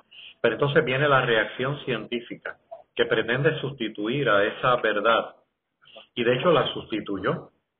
La sustituyó, fíjate que hoy... pero participando del mismo paradigma también. Participando del mismo es es como paradigma. una continuidad de lo mismo, Sí. los puestos del mismo nivel. Exactamente. Ustedes dos están, yo quiero ser como usted cuando sea grande. Pero, no, no, no, pero ha traído unos elementos, ese, esa misma reflexión que tú trajiste de lo de en Nietzsche, de lo apolíneo y lo dionisíaco. Pero es que todo es dionisíaco, es lo que tú dices, sí. Borges mismo, cuando está, hay, una, hay, una, hay unas conferencias que se llaman Siete Noches. Borges lo invitaron una vez en Ah, un sí. instituto, y eh, están en YouTube, Sí, y él todas las noches dio una conferencia de algo, dio una de budismo, dio una de la cábala sí. y dio una de la poesía. Entonces, cuando a Borges lo invitaban a enseñar literatura en las universidades, Borges lo que llevaba era una antología de, de, de- de los textos mismos. Borges nunca le daba al estudiante una experiencia teórica que precediera el, con- el ponerlo en sí. contacto directo con fascinarse de, con una frase de Shakespeare, con un elemento Sí, de Dostoyevsky, con algo de Nietzsche. Nunca. Era la, el- la obra misma. Porque él sabía, él sabía esto mismo, pero en la literatura. Yo tengo, Había algo que se iba a perder si él lo hacía de otro modo. yo tengo aquí la, la reflexión actually de, de lo apolino, apolino y lo dionisiaco, pero posterior a lo que fue que compartió, porque fue que compartió una contestación del foro. Yo después hago una, una reflexión más a fondo, tomando en cuenta ya por los capítulos como tal, de nacimiento de la tragedia y lo que Nietzsche utiliza específicamente para dar cuenta de estos dos fenómenos que a beneficio de los compañeros, si les, si les Sí, gustaría escuchar claro, para claro. que, No, no, adelante. que estamos hablando cuando decimos apolino Sí, y dionisiaco también Sí. este, como que dar cuenta de estos conceptos y, y en el desarrollo mismo para ampliar la conversación en ese sentido. Nada. Y, y también sé que a Luis, cuando consigues el libro, si no es que ya lo tienes, puedes dar cuenta de estos, de estos capítulos son muy, muy interesantes. Definitivamente bien eh, Friedrich Nietzsche, principalmente en los capítulos 1, 2, 3, 4 y 7 de su obra nacimiento de la tragedia, aborda y desarrolla su tesis acerca del nacimiento de la tragedia sobre una particular antítesis que se suscita en el mundo griego entre el arte del escultor y el arte no escultórico, es decir, entre el arte apolíneo y el arte dionisiaco. Con lo apolíneo, aludiendo al dios griego Apolo, se hace referencia a las fuerzas figurativas, aquello que remite a las formas, la mesura y la escultura, mientras que con lo dionisiaco, aludiendo al dios griego Dionisio, se hace referencia a la desmesura, aquello que carece de orden o estructura fija. Nietzsche va a considerar al apolíneo y a lo dionisiaco como instintos y potencias artísticas que se encuentran en constante lucha y en discordia, pero que a través de este roce permanente se excitan mutuamente para dar a luz frutos nuevos donde, a través de un acto metafísico de la voluntad helénica, se aparecen de tal forma que terminan por engendrar a la tragedia griega. La tragedia griega como obra de arte que es a la vez apolínea y dionisiaca. Tanto lo apolíneo como lo dionisiaco son potencias artísticas que brotan de la naturaleza misma, sin mediación del artista humano. Es decir, este es solo un imitador, un tipo de, un tipo de vehículo o vía de expresión para estos instintos artísticos.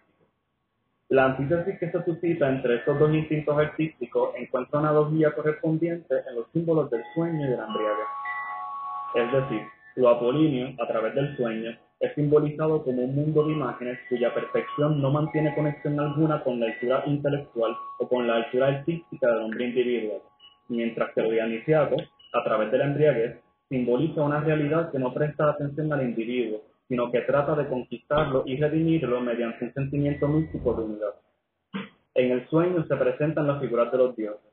Se goza de la comprensión inmediata de la figura, que luego es expresada en una interpretación poética de la vida, y la naturaleza produce unos efectos salvadores y auxiliadores que, de manera análoga, representan la capacidad vaticinadora de las artes, las cuales hacen de la vida digna de ser vivida.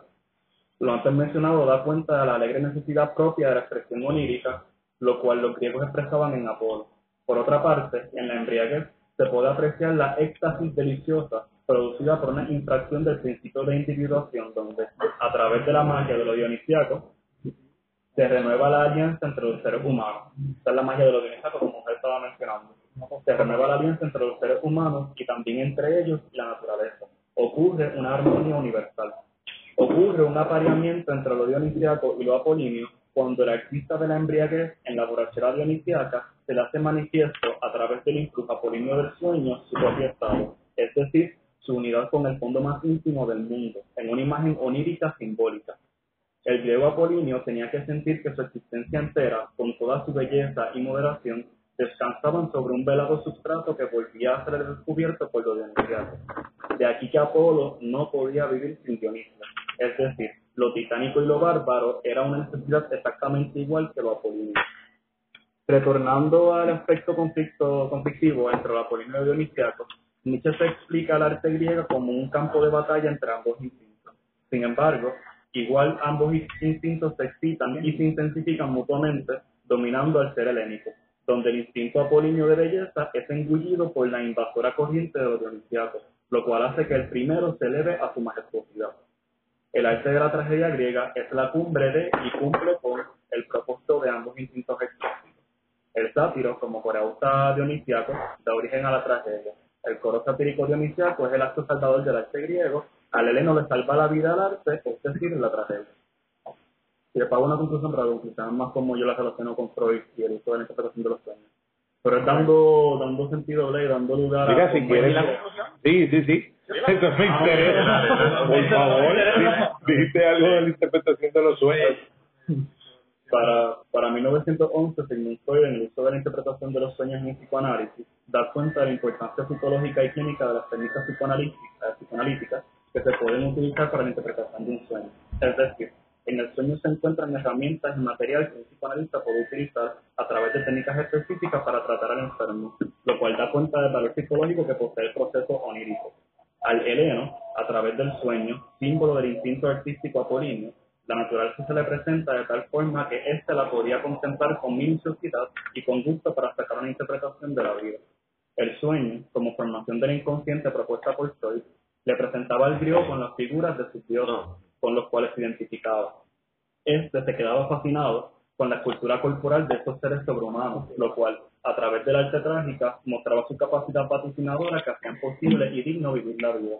Me parece relevante y enriquecedor la correlación que se puede hacer entre el valor de la interpretación onírica freudiana y el valor artístico que la tendencia apolínea expresa en el sueño, en medio del heleno, y se manifiesta en la tragedia. En ambas vertientes, tanto en lo freudiano como en lo trágico, la interpretación del sueño es sanadora y aporta para un vivir la vida. Maravilloso. Con un mínimo pero. Pero no a ti, a Freud. No a ti. La reiteración de que la reiteración de que es una técnica Sí, el- La reiteración de que es una técnica. arte de la palabra, todavía el siglo XIX Sí, es de, que Freud no puede todo. Bueno, está bien. todavía Freud- Freud, Qué difícil de convencerte. Freud, Freud, fácil de la tabla si estoy dionisiaco. Bueno, este, estoy dionisiaco. Entonces, este, como si Está bueno, Mario, la verdad que tú eres... como si Freud es que Freud no pudo sustraerse de su de su modernidad Freud no pudo de hecho el, el- la propia esencia del psicoanálisis radica en que hay que accesar a lo inconsciente, hacer consciente a lo inconsciente para recobrarnos en una nueva racionalidad, pero todavía hay un anclaje en la modernidad. en la seguro, modernidad. seguro, seguro. Este- Ahí yo voy en la línea de Hillman. Deja y de Jung, que es el papá de Hillman. Él, él fue un gran estudioso. Es como de dar, eh, reconocerle la vida propia que tiene el sueño. Deja que él, quédate con las imágenes Es y ellas te van a llevar, ellas te van a llevar de la mano. Es más, dentro del propio cristianismo, en su sentido profundo y vertical, no el cristianismo de wiri wiri, triunfa lo dionisiaco porque la Eucaristía pertenece a los misterios menores, pero el éxtasis del vino pertenece a los misterios mayores. Wow, wow. Nunca lo había visto así. Eh, es como nuevo para pensar. Entonces, en los hechos de Juan, Evangelio apócrifo, después de la injerencia del vino, Jesús baila una danza con sus apóstoles. Él en el centro y los doce apóstoles como los, él como el sol y los otros apóstoles el resto de los planetas. Como algo sufí. Como algo sufí. Danza hebrea sufí, pero de trascendencia sufí. Wow. En los hechos de Juan. y a mí me resuena un poco también con el del sol platónico, ¿verdad? Sin, sin aludir a la razón, pero que el, que el, el sol, al igual que el bien, alumbra Sí. los planetas, como el bien alumbra los, a los conceptos con la luz de lo bueno, lo bello y lo verdadero. Pero ya, ya hay una decisión, dice el mismo Heidegger, en la ruptura, en, es parte del desasosiego para Heidegger, en la ruptura Platón-Aristóteles, porque Platón va, de- va a derivarse un neoplatonismo, lo trascendente, mientras que con Aristóteles va a haber un énfasis en lo empírico, las formas. Por lo tanto, ahí ya comienza un desasosiego. Es como decir, Occidente. Platón idea, Aristóteles concepto. Ajá. Lo primero que uno tiene que entender es qué pierde con todo lo que uno cree que gana una idea cuando deviene a concepto. Porque eso es una reducción ontológica. Es bajando de un plano a otro. Pero en ese, pero, pero en ese, y para mí, También. o y para mí, y para Rudolf Otto, claro, porque, porque en el fondo es como decir, si la, la verdadera, la verdad, el, el verdadero magisterio del sueño es el sueño mismo. No es la explicación que yo puedo darle después. De hecho, yo no intentaría una explicación. Yo intentaría la mejor hermenéutica posible, el mejor acto de comprensión, diferenciando radicalmente explicación y comprensión. Dialogar con la imagen de ese sueño no es lo mismo que yo buscar una técnica, que el psicoanálisis todavía tiene un poco de eso, una técnica para como domesticar eso.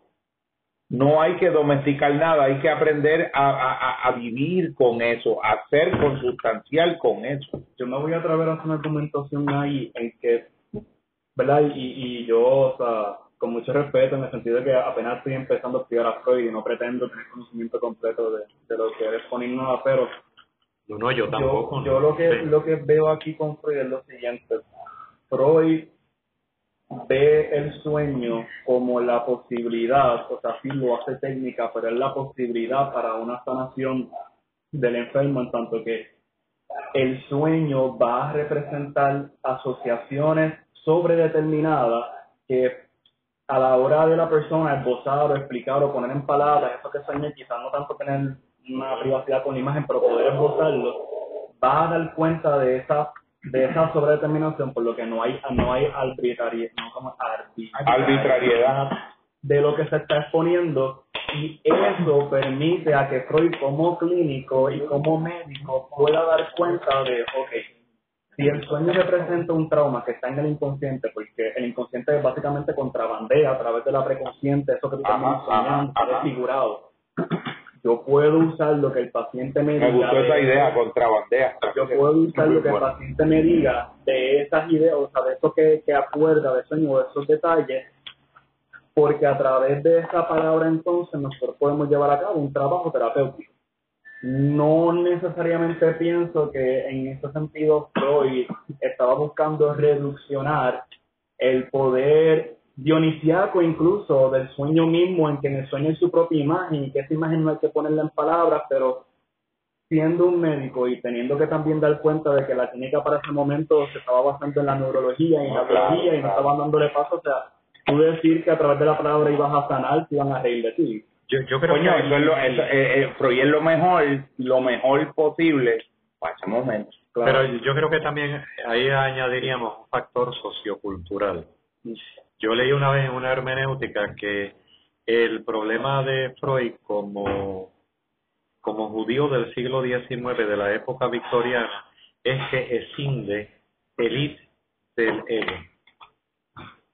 Escinde, separa el id del ego, cosa que no hizo Jung como buen suizo. O sea, este, y como buen judío, él separó el id del superego. O sea, el id del ego. Escindió a Apolo de Dionisio. Ah. Freud escindió a Apolo de Dionisio. Porque tenía que Porque las funciones del ego, Freud la, la escribió a una función apolínea. tenía que escindir de, de lo apolíneo de lo dionisiaco, no solamente de lo apolíneo. Freud le dice al apolíneo, yo no, o sea, más allá de la forma que pueda hacerse lo Sí, sí, dionisiaco, bueno, yo tengo que hacer razón de para, esa forma. para ustedes, yo comí bastante. Yo tengo que hacer razón de esa No, pero Mario te va a ofrecer y tú le vas a decir que sí. Así que, en todo caso, Freud es socrático ante el sueño, Freud es socrático ante lo dionisiaco, y tenía que serlo. En Oye, lo que ese hombre está haciendo es enorme y eso no, es, es lo que él, lo que él está haciendo es enorme. Y, y, y lo que nosotros estamos haciendo lo podemos hacer porque lo hacemos 100 años después. En el momento de él nosotros hubiésemos sido los que hubiésemos estado estudiando la neurología, hubiésemos sido probablemente positivistas. Siglo XIX. El, lo- lo- el salto del es enorme con respecto al límite del contexto. No, y a la misma vez hay una limitación inherente en él. Él viene de un contexto judío, donde dicho contexto judío tiene una visión más escindida de lo dionisíaco en relación directa con la sexualidad. En relación directa con la sexualidad. De hecho, es muy, muy sugerente lo que tú planteas. Está en Fritz Strong. Incluso en las religiones, eh, es misterio mayor la injerencia del vino. No solamente en el cristianismo, en el Rubayat o Marcayán Ajá. dice que es toda una poesía figurada porque se presenta como una fiesta de vinos. El Rubayat se presenta como una fiesta de vino dionisíaca. Pero muchos dicen que él era un sufí de gaveta. Por lo tanto, como era un sufí de gaveta, este, era un místico. Como que de gaveta. De Eh, closet. estaba de en el closet, closet. estaba escondido. Este, era un sufí escondido eh, porque él era astrónomo. Hay muchos closets.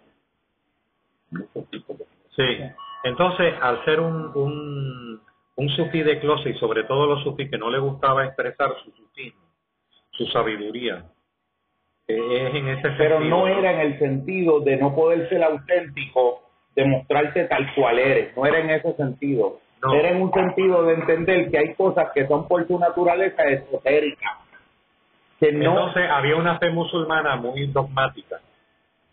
Como había una fe musulmana muy dogmática, pues él era un sufí de closet en el sentido de que era cauto y entonces escribe uno de los más bellos poemas de la literatura musulmana del norte, se llama El Rubayat. Entonces mira el espíritu dionisiaco. Claro, un inglés llamado Edward Fitzgerald hace la traducción del Rubayat y dice que es una fiesta estrictamente dionisiaca, pero en el sentido mundano, pero no era así. Por ejemplo, una de las estrofas dice, bebe vino, que de hecho en el ámbito dogmático musulmán está prohibido en el mes de Ramadán. Y él habla de beber vino en el Rubayat en el mes de Ramadán, que es la cuaresma árabe. Mira, mira el, el choque, ¿no? Entonces, bebe Debería vino. comer carne en jue- los viernes, Ajá. siendo un católico.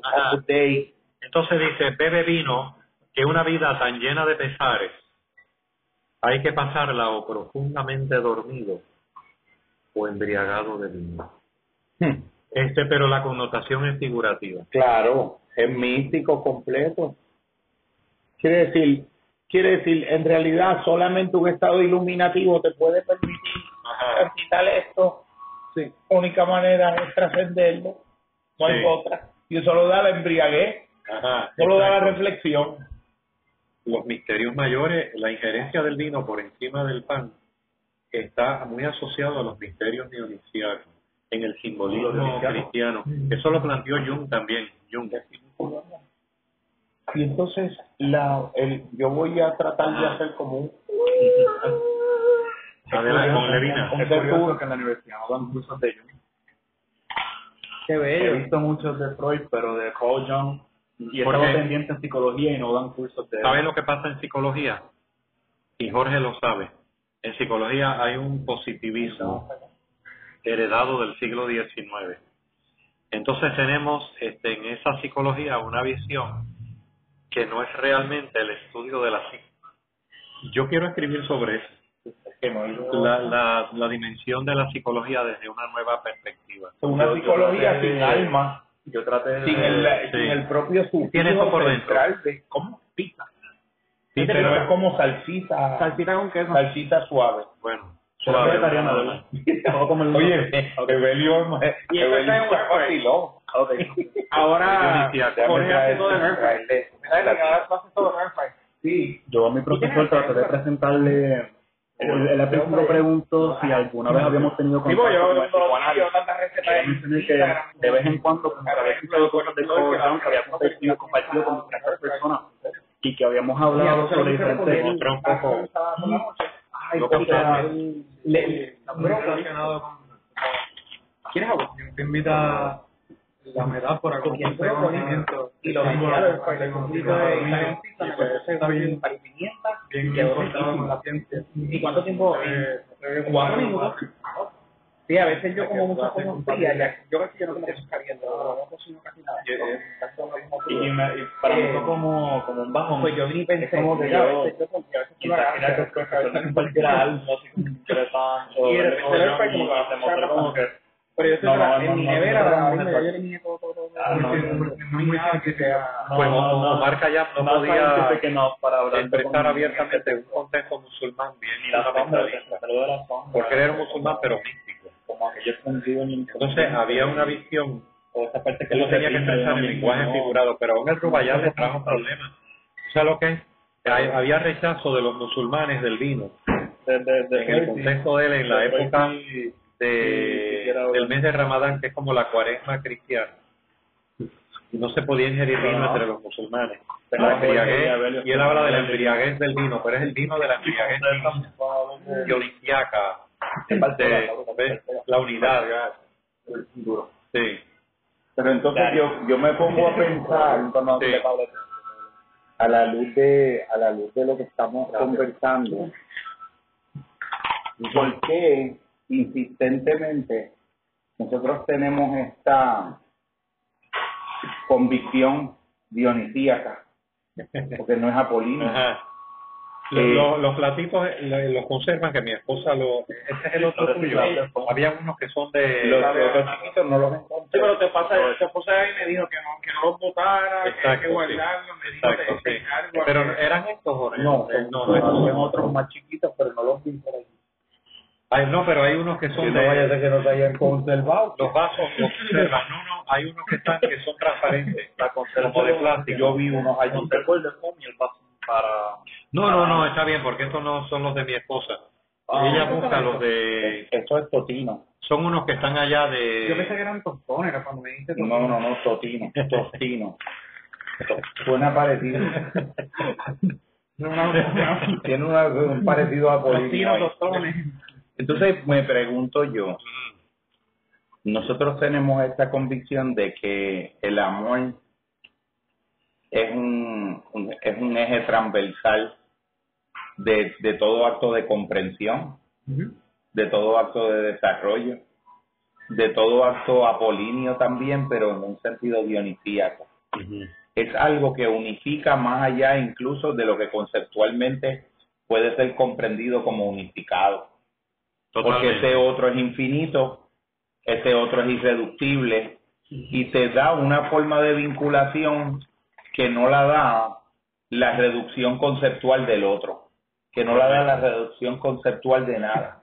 Te da como una experiencia de participación mística en todo lo que no es tu definición de ti mismo. Emanuel Levinas en la ética. Pero ¿cuál es tu pregunta? No, no, no, no, no es tanto una pregunta, es cómo nosotros, todo, todo lo que nosotros estamos compartiendo, Rubayat, Levinas, Apolino y Dionisíaco, eh, eh, Krishnamurti, Los misterios menores y mayores en como nosotros, como vemos que el, el, el, el amor es, es un constructo, pero que a la misma vez es eh, forma parte de la constitución última de lo real, es una ontología esencial. Como todo, como toda esta exploración compartida en comunidad nos permite profundizar la idea de algo que es descrito por ese signo, por la palabra amor, y que ha sido semánticamente delinquido, como decía Ernesto Sábato, somos delincuentes semánticos, vivimos, utilizamos nombres para cosas que no entendemos, eh, pretendemos entender las cosas porque tenemos el nombre que las describe. Cómo nosotros estos, estos, estos conocimientos y esta forma de compartir esta aventura abierta puede seguir siendo una investigación que siga como penetrantemente profundizando el misterio de, de, de, eso. Lo, lo verdaderamente religioso es dionisiaco. Eh, por ejemplo, en el cristianismo hay una frase que dice, un santo triste es un triste santo. Porque si eres verdaderamente santo, eres alegre. Estás imbuido. Qué maravilla lo que tú acabas de decir, lo verdaderamente religioso. Sí. Exacto. Esa es la verdad. Sí, Esa es la verdad. sí. Y el amor es fundamento de eso. ¿En qué medida? Lo que estamos, pregunto yo y, y Emma, ¿cómo, cómo, cómo, ¿cómo tú mismo ves en tu propia investigación? Tú que eres un ser que, que se te hace tan cómodo y tan espontáneo amar, dar respuestas de amor. ¿Cómo, ¿Cómo ves que esto incide en lo que estamos investigando? Porque nosotros, yo creo que aquí hay una expectativa, eh, una pasión grande de ensanchar el horizonte de la comprensión, eh, no de la explicación, de la comprensión vivenciada de esto, para poder de alguna manera proponerlo seductoramente como una invitación a, a, los, a, otros seres a, a extenderle. El amor sana, el amor incluso, el amor incluso puede ser un, un abordaje terapéutico a la realidad. El amor es una epistemología, como digo yo en el tercer ensayo, pero eso yo creo que es lo que da una puntada en algo que se puede seguir extendiendo. ¿Qué piensas? No, honestamente me, me, me hace pensar o relaciono um, con un texto que recientemente estaba que te había mencionado de, sobre Carl Rogers en el, en el caso de Helen West. Él, encarna muy bien en el proceso terapéutico este, lo, lo que implica lo que implica este, la experiencia con esa otra persona, con lo otro, lo, lo, este, en tanto que él habla como en su, como Ellen West, un ejemplo este, de la alineación del hombre moderno, este, la doble alineación del, del hombre moderno, Alienación. alienación del hombre moderno, en tanto que este, desde un principio pues se niega la experiencia misma que incluye este cuerpo, se niega la experiencia misma este, y se empieza a construir ese yo, es como, como había mencionado, que a ese yo a partir de la, a partir de cómo era había que había mencionado el conceptualmente cómo era este la, el yo que se interioriza a partir de, de lo externo, de las restricciones externas, de las categorías externas Un yo introyectado. un yo introyectado. Pues como que a partir de eso, entonces, este, simultáneamente eh, nos desvinculamos de las demás personas. Este, se desvincula de los demás y después se desvincula de las demás personas en su proceso terapéutico. Digo que lo, digo que lo encarna porque él, él se prepara para un proceso transparente y enfático en el cual él le permite a esa otra persona sentir lo que está sintiendo, experimentar lo que está experimentando, este, y en ningún momento él, él, él- él lo que dice es que quiere llegar a ser un espejo en donde esa otra persona Rogers. Rogers. Un espejo en donde esa otra persona este se ve y um, en donde en donde puede ver esa unidad precisamente.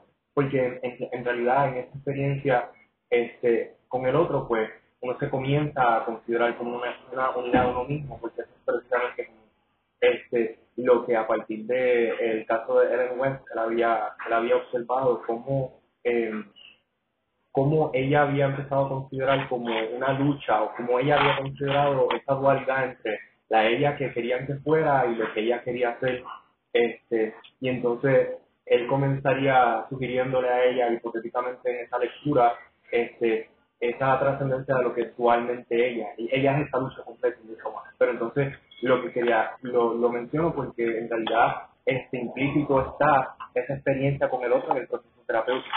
O sea, ese, que el amor es un- eh, el, el amor abre la posibilidad de que en un encuentro humano el otro pueda desprenderse de un modo menos doloroso de su falso yo y explorar un reconocimiento de él mismo porque porque para empezar la validación incondicional no está en juego. Puede hacer esa aventura al interior de un contexto donde va a ser incondicionalmente validado. No pasa nada. Y saca F, no pasa nada si se tira un peo, no pasa nada si comete un error, no pasa nada. Porque la, la, la base, el amor garantiza que la base de ese nutriente que el otro le da a la experiencia de, del yo, de ser validado, de ser aceptado incondicionalmente, está garantizada. El, el amor te garantiza que eso, eso no está en juego. Puedes practicar ser tú mismo, aunque sea en ese espacio. Si lo puedes ser ahí, eventualmente lo vas a poder ser en un montón de escenarios. Pues. Pienso que es por ahí por donde tú lo... Sí, no, definitivamente. Sí, es por ahí. Es que- Muy válido. y cómo es una persona que ama con incondicionalidad, que acepta todo eso, de repente como que se vira y, y, y no lo deja aceptar. No entiendo. No entiendo, porque el problema... Yo lo comprendí. yo Ah, lo sí. comprendí muy bien. Lo que él está, según Como, como una persona, por ejemplo, Sí, sí. por ejemplo, porque esa es la definición. En la práctica diaria. Pero en la práctica, diaria. por ejemplo, de repente tú ves esos aspectos de que donde acepta todo y de repente cambia el switch. En alguien. Sí. Y entonces se para en juicio, se eh, de- deja Lo que pasa es que esto hay que hilarlo el peor encojona. Esto hay que hilarlo fino porque cuando yo... ya no. Bueno, bueno, sí, porque en realidad la aceptación incondicional del pedo no es que te va a oler la fragancia. Por eso, por eso, es que no. No va a perder su naturaleza intrínseca de su olor característico. Su naturaleza odorífera. Porque hay Sí, una pero promesa ¿por qué- por qué? Pero cuando es que, en, en qué momento de la sinapsis o de, o de qué fenómeno ocurre que se hace el switch package. Te voy a decir eh, eh, con imágenes. Yo no tengo que para demostrar ser empático con un león que está herido dentro de una jaula, meterme dentro de la jaula a él, a, ponerle la pomada y a darle la carne. Ni siquiera se la tengo que dar con la mano porque me va a llevar la. Ya ahí no es, eh, no está la virtud de la prudencia. Ese amor, cuando tú lo vas a dar, lo tienes que contextualizar también en el mundo del otro. Si tú tienes que, por ejemplo, no lo puedes dar de la misma manera a todo el mundo. Yo te hace cuatro preguntas que yo siempre la- las propongo y hasta en, el, en uno de los libros ahora que se han publicado está, que es que en el proceso de, Sí, ya de- pronto empiezo a en el proceso de dar, tú te haces cuatro preguntas. Esto que estoy dando, a ese es el, lo puede entender. Lo que le estoy dando lo puede entender. Lo puede valorar. Lo puede agradecer. Porque lo puede entender, lo puede valorar y lo puede resentir, no puede recibir. Eh, eh, eh, tiene su complejidad, Mario. Lo puede agradecer y, y puede lo puede reciprocar, pero reciprocar en el sentido más, más altruista y amplio. Reciprocar no es devolvérmelo a mí. Reciprocar es que el reconocimiento de la belleza de ese inmerecido bien recibido te evoca una respuesta espontánea para vivir da- dando lo mismo a otro. No, a- no a quien de quien recibiste el bien, porque, porque eso es gracia. Cuando yo voy a contextualizar en lo humano mi dar, yo no le puedo, eh, yo no puedo darte lo mismo a ti que al sobrino. Y, y así mil cosas. Cuando lo vamos a contextualizar en nuestros campos familiares, eh, tenemos que tener unos cuidados. Yo creo que en eso Jordan Peterson es bien esclarecedor.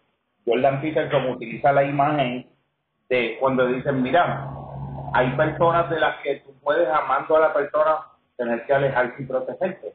Y él dice, cuando un salvavidas está salvando a alguien que se está ahogando en el agua, lo abraza de una manera, pero pone la planta del pie en el pecho de la persona y va nadando y salvándolo. De tal modo que si tú caes en un estado de ansiedad y- y vas a perder el control y me vas a hundir a mí y a ti, yo te jalo hacia allá. Porque si nos ahogamos los dos, yo no puedo serte de utilidad. O sea que, yo tengo que crear condiciones, hay, hay, hay contextos donde hasta para ayudar a alguien hay que saber ayudarlo. Porque puedes comprometer por insensatez en el modo inadecuado de hacerlo y a destiempo. Y en la medida que no es, tu propio proceso y la calidad de lo que tú das. También es posible que la otra parte, al igual que nosotros, sin establecer, Mario, distinción alguna, este, hacia ese proceso de un amor pleno, estamos, diríamos, en lenguaje de Internet, under construction. Como estamos under construction, no hay un elemento culminado. Por lo tanto, puedo haber dicho que te tolero, puedo haber dicho que te amo, puedo haber dicho que te acepto. Sin embargo, después no lo hago porque estamos ante un contexto muy humano, donde somos muy cerca, estamos muy cercanos a nuestra vulnerabilidad, más que a nuestra infalibilidad o a nuestra continuidad. Eh, no hay tal cosa como, como que estamos culminados en el amor, estamos under construction, pero en ese proceso hay diferentes caminares. Entonces, este, la otra parte puede haberte dicho en un momento con extrema sinceridad, mira, este, eh, acepto tal y como eres, te acepto tal y como eres, pero no necesariamente. Posteriormente, después. Posteriormente y después. Por ejemplo, cuando dos personas se casan, que entonces dicen eso frente al altar y realmente es real, nace. Por eso le pregunto, ¿cuándo es el momento en el que se Yo no creo, yo no creo que... Porque lo dijiste, que vas a continuar la enfermedad, la muerte, y hasta que la gente no se para y se crea ilusión, se crea proyecto de vida de repente. Yo creo que y está de más- repente, sí. Yo creo que está más cerca de Y nos pasa porque a una... mí me ha pasado. A mí me ha pasado, y de repente hay un switch. Bueno, yo creo que está más cerca de esta dimensión de la de la posibilidad de llevarlo a cabo que de la real posibilidad de ser. O sea, está más cercano ese elemento a una promesa de naturaleza deseosa, de deseo de que, se, de que sea así, pero que no es realmente así. Estamos under construction. Sea, Jesús, Sí. Jesús mismo tenía un discernimiento. Jesús mismo nunca vino ningún malo, vino con una maldad que el discernimiento de él no lo viera a siete millas de distancia. Porque, porque para ser bueno al grado en el que se, se propone esa ética del amor, el discernimiento tiene que ser maquiavélico simultáneamente. Para entonces Eso suena como raro, a la Sí, gente sí, como que sí, no lo... no, pero- y- irse al otro bando. Entonces, espérate, yo no quiero ese lado. Lo que pasa es que si yo tengo un psicópata de frente, yo tengo que poder pensar como el psicópata para poder moverlo a otra cosa. Tengo que entender eso. ¿Cómo? Mi tenis, se, mi tenis se comió la... Ah, el totino. el totino. Mira, aquel día, una vez que tú me dijiste algo y lo puedes compartir aquí, que decías que eh, el amor es trabajar activamente en función de la... Ah, eso es una frase de Jorge Bucay.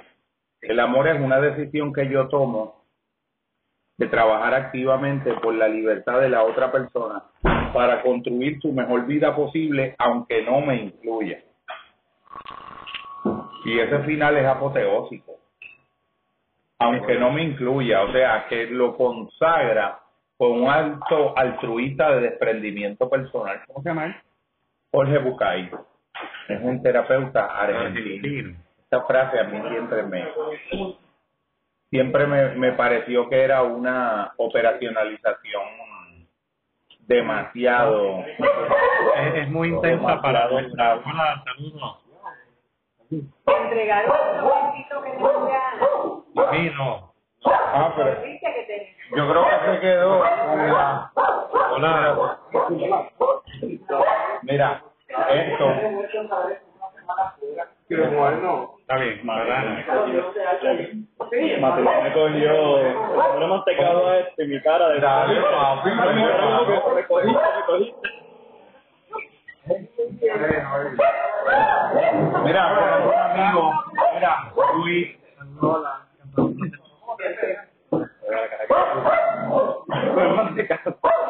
Ya lo papi te metí en una montaña ahí bravo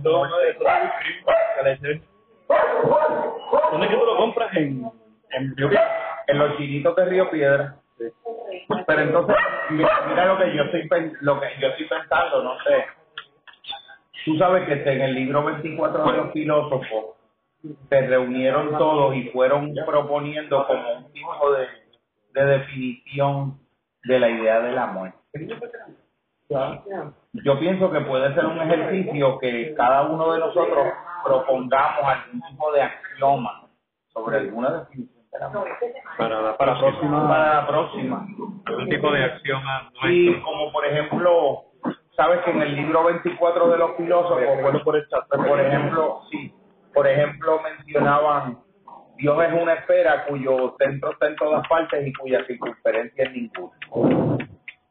Es, es pequeñas frases que uno que uno pueda la, tú dices que lo diga. Ah, ok. Nada, estamos estableciendo por consenso de grupo la posibilidad de que cada persona, a la luz de la investigación que está haciendo del proceso del amor, pueda proponer alguna idea o, o una o dos o tres ideas, aforismo o algún axioma básico que defina su intento de definición del amor. Por ejemplo, eh, yo siempre propuse que el amor era un sistema de conocimiento. Es una epistemología en sí mismo. No es solamente un sentimiento, es una manera de conocer las cosas que no puede ser aportada por otro modo específico de mirada. Eh, Antonio de Melo propone la idea de que el amor es creación, porque es una manera de mirar en las cosas que crea en las cosas elementos que no preexistían a esa mirada creadora que él como sujeto extiende a la cosa. O sea que amar es hacer que en las cosas haya cosas que tal vez no habrían anterior a esa experiencia de amor. Ese tipo, ese, ese tipo una, dos, tres definiciones, eh, las que nos parezcan, para que entonces examinemos a fondo, profundizar un poquito en profundicemos un poco en, en Cada uno, Cada uno, cada uno en su parte. Y había mencionado algo de unos libros de filosofía, de filoso- del libro 24 de los filósofos. el libro 24 de los filósofos, pero lo mencionaba porque esto me recuerda un poco a eso, porque es una experiencia donde se convocaron todos estos pensadores y cada uno al final de irse de ese encuentro estaba en un castillo medieval en el siglo XIII. Esos eran los libros que leía Borges, imagínate, el libro 24 de los filósofos. Y cada uno tenía que proponer en latín De una, una frase que sintetizara que era Dios. Y entonces el, el, el sabio 2 sintetizó, dijo, Dios es una esfera cuyo centro está en todas partes, cuya circunferencia es ninguna. Que fue el, el, el mitologema que más fascinó a Borges de todo. Pero hay otros maravillosos dentro del libro. Que nosotros hagamos eso dentro del amor porque nosotros podemos eh, proponer esas frases y que nuestro próximo encuentro sea una un abordaje hermenéutico apolinio dionisíaco que recoja todo este elemento eh, sobre esas frases en específica que sea como como que la frase es un poema y nuestra hermenéutica sea el acto de crear otro poema en el proceso de comprender el poema que estamos intentando comprender. Ok, súper. Yo, yo pienso también que yo tengo la, la corazonada, tal vez pues no, eh, no pudimos, yo voy a tratar de, de hablar un poco eh, sobre Claudio Naranjo y por qué a mí me parece que es tan seminal, porque Claudio, yo creo que comenzó una obra que debe ser proseguida y continuada y yo creo que este foro es ideal para hacerlo. Es un honor a ese antepasado, porque Claudio entendió diferentes cosas. En su análisis del enneagrama, Claudio entendió que había un, una relación de parentesco, una filiación entre la, la taxonomía, entre las modernas psicopatologías y los pecados capitales de la antigüedad. Entonces, él, él toca, toca un poco eso, pero yo creo que se puede hilar más todavía. Creo que él hizo un trabajo pionero enorme en ese sentido. O sea, eh, lo que las nociones que nosotros le llamamos enfermedad mental entroncan en procesos psicodinámicos que en, en las etapas premodernas de la cultura fueron llamados pecados capitales.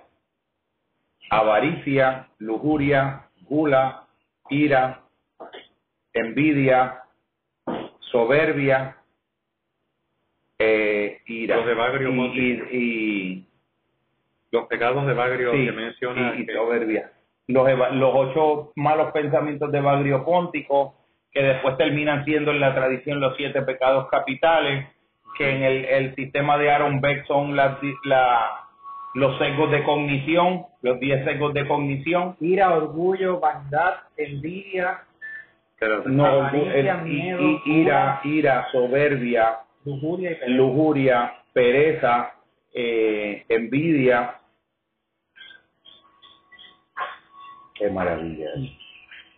Faltan dos ahí. Orgullo, No, orgullo, vanidad. envidia, I- eh, ira, envidia, miedo. soberbia, gula, avaricia, pereza. ya están. Avaricia, pereza, eh, ira, eh, soberbia. Ah, no, no, pereza lo repetí dos veces, Sí. falta uno. Falta uno. Una, dos, tres, cuatro, cinco, yo tengo seis. Faltan ¿Quieres saber dos. la tuna de la lluvia? Ira, soberbia, pereza son ocho. Y el barrio póntico son asedia, Sí, el asedia, mayor de pelo largo. es como pereza.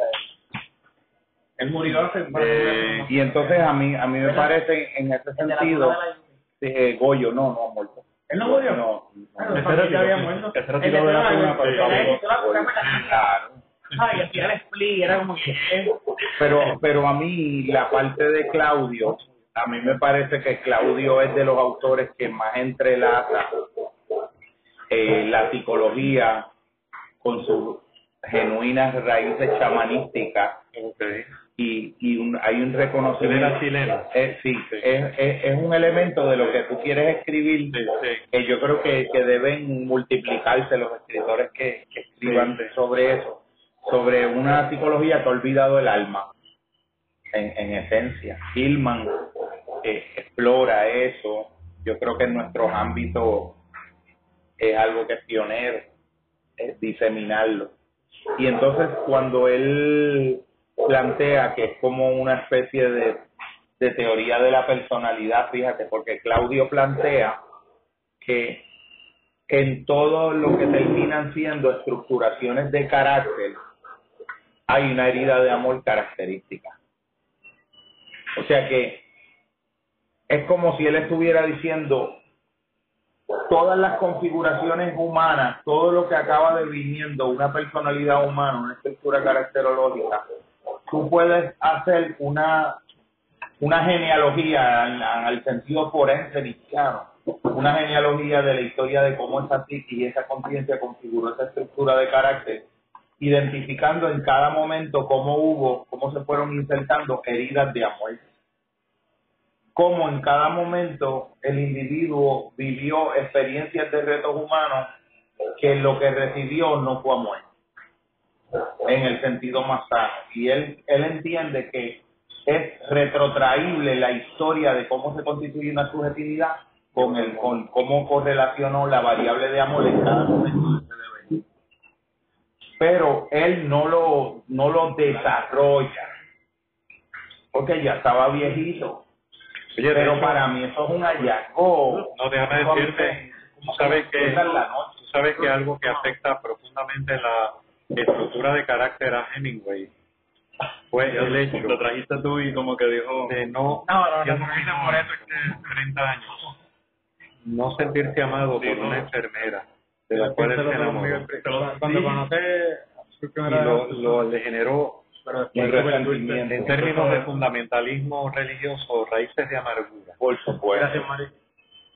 Entonces Sí. yo, yo, yo pienso que en un sentido Sí. más amplio Sí, hay un existe una posibilidad de que estas investigaciones esclarezcan posibles maneras de, de constituir propuestas de abordajes terapéuticos basados en una terapia de, de amor. literal. O sea que el amor, aparte de ser una epistemología, un una teoría de conocimiento y un sistema de conocimiento, también puede ser un modelo de abordaje psicoterapéutico. El amor. y después yo voy como a compartir otras cosas que tienen que ver con cómo yo puedo ver, medir a un nivel cualitativo en estado de introspección cuán presente o ausente está el amor como variable energética en el alma participando de mis reacciones. Por dar, te voy a dar un ejemplo. Esta semana yo estaba eh, buscando estacionamiento en Río Piedra para hacer unas diligencias de abogado y de médico para duplicado de mi licencia. Cuando yo voy al estacionamiento de la del soterrado de la primera iglesia bautista de Río Piedra, yo le pregunto al señor de, del parking, eh, ¿me puedo estacionar allí? Y él me dice en una décima de segundo, caballero, usted, usted, usted leyó, aquel, usted ve que ahí dice que es reservado, usted no se puede, no se puede estacionar ahí, eh, eh, estaciones en aquella parte. Yo no, yo no me estacioné en, en una violación de algún precepto por inadvertencia. Yo pregunté.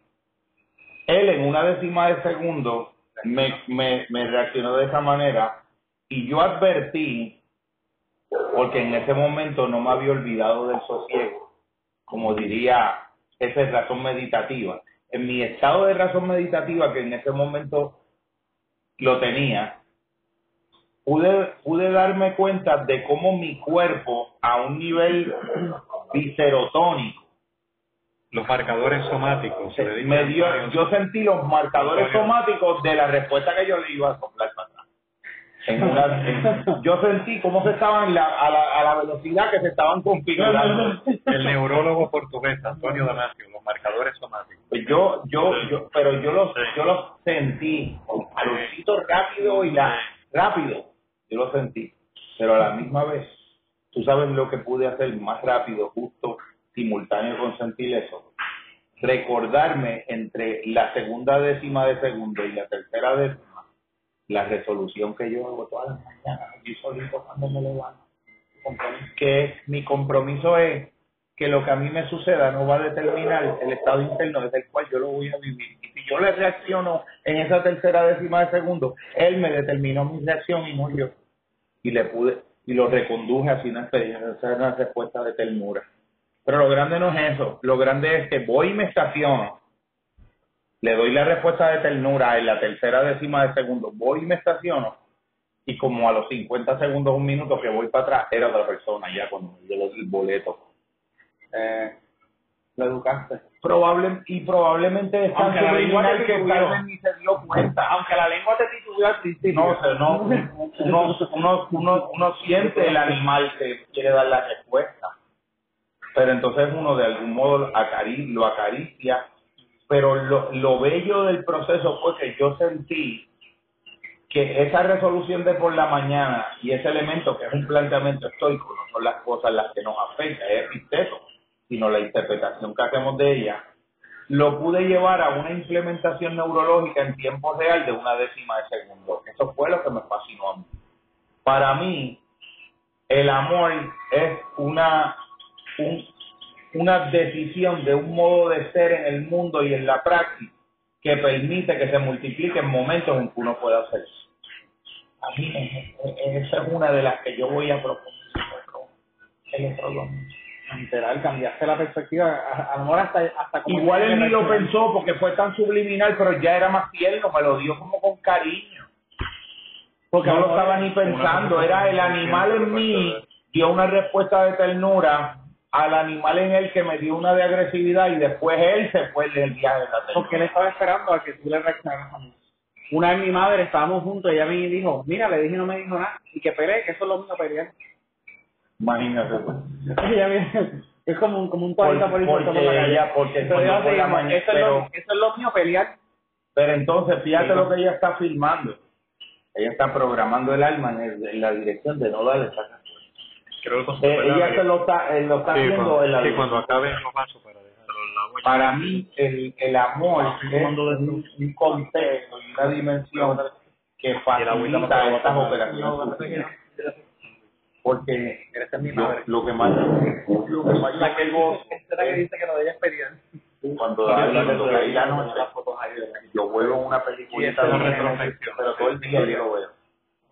Y en los momentos donde yo Este es mi pude diablo, Epicteto, ah, ah, No, entre otras cosas. Epicteto está ahí orgulloso de lo que está haciendo. Mira, ¿cuándo nos, cuándo nos vemos? Oye, sí, antes de que se vaya, poner de que nos vayamos, ¿cuándo nos vemos? marzo 28, que es domingo. Marzo 28. ¿Les parece? Mario y Emanuel. Eh, Marzo 28, que es domingo. No nos aceptó el perro todavía. No, pero poquito a poco. y que- que- que trayéndolo. En un año nos aceptan. Marzo 28 a la Marzo una. 28, De a la una. Marzo 28. Marzo 28. de Tú una- captaste más o menos la parte de lo del proponer, proponer un De- de estilo con olla. tema.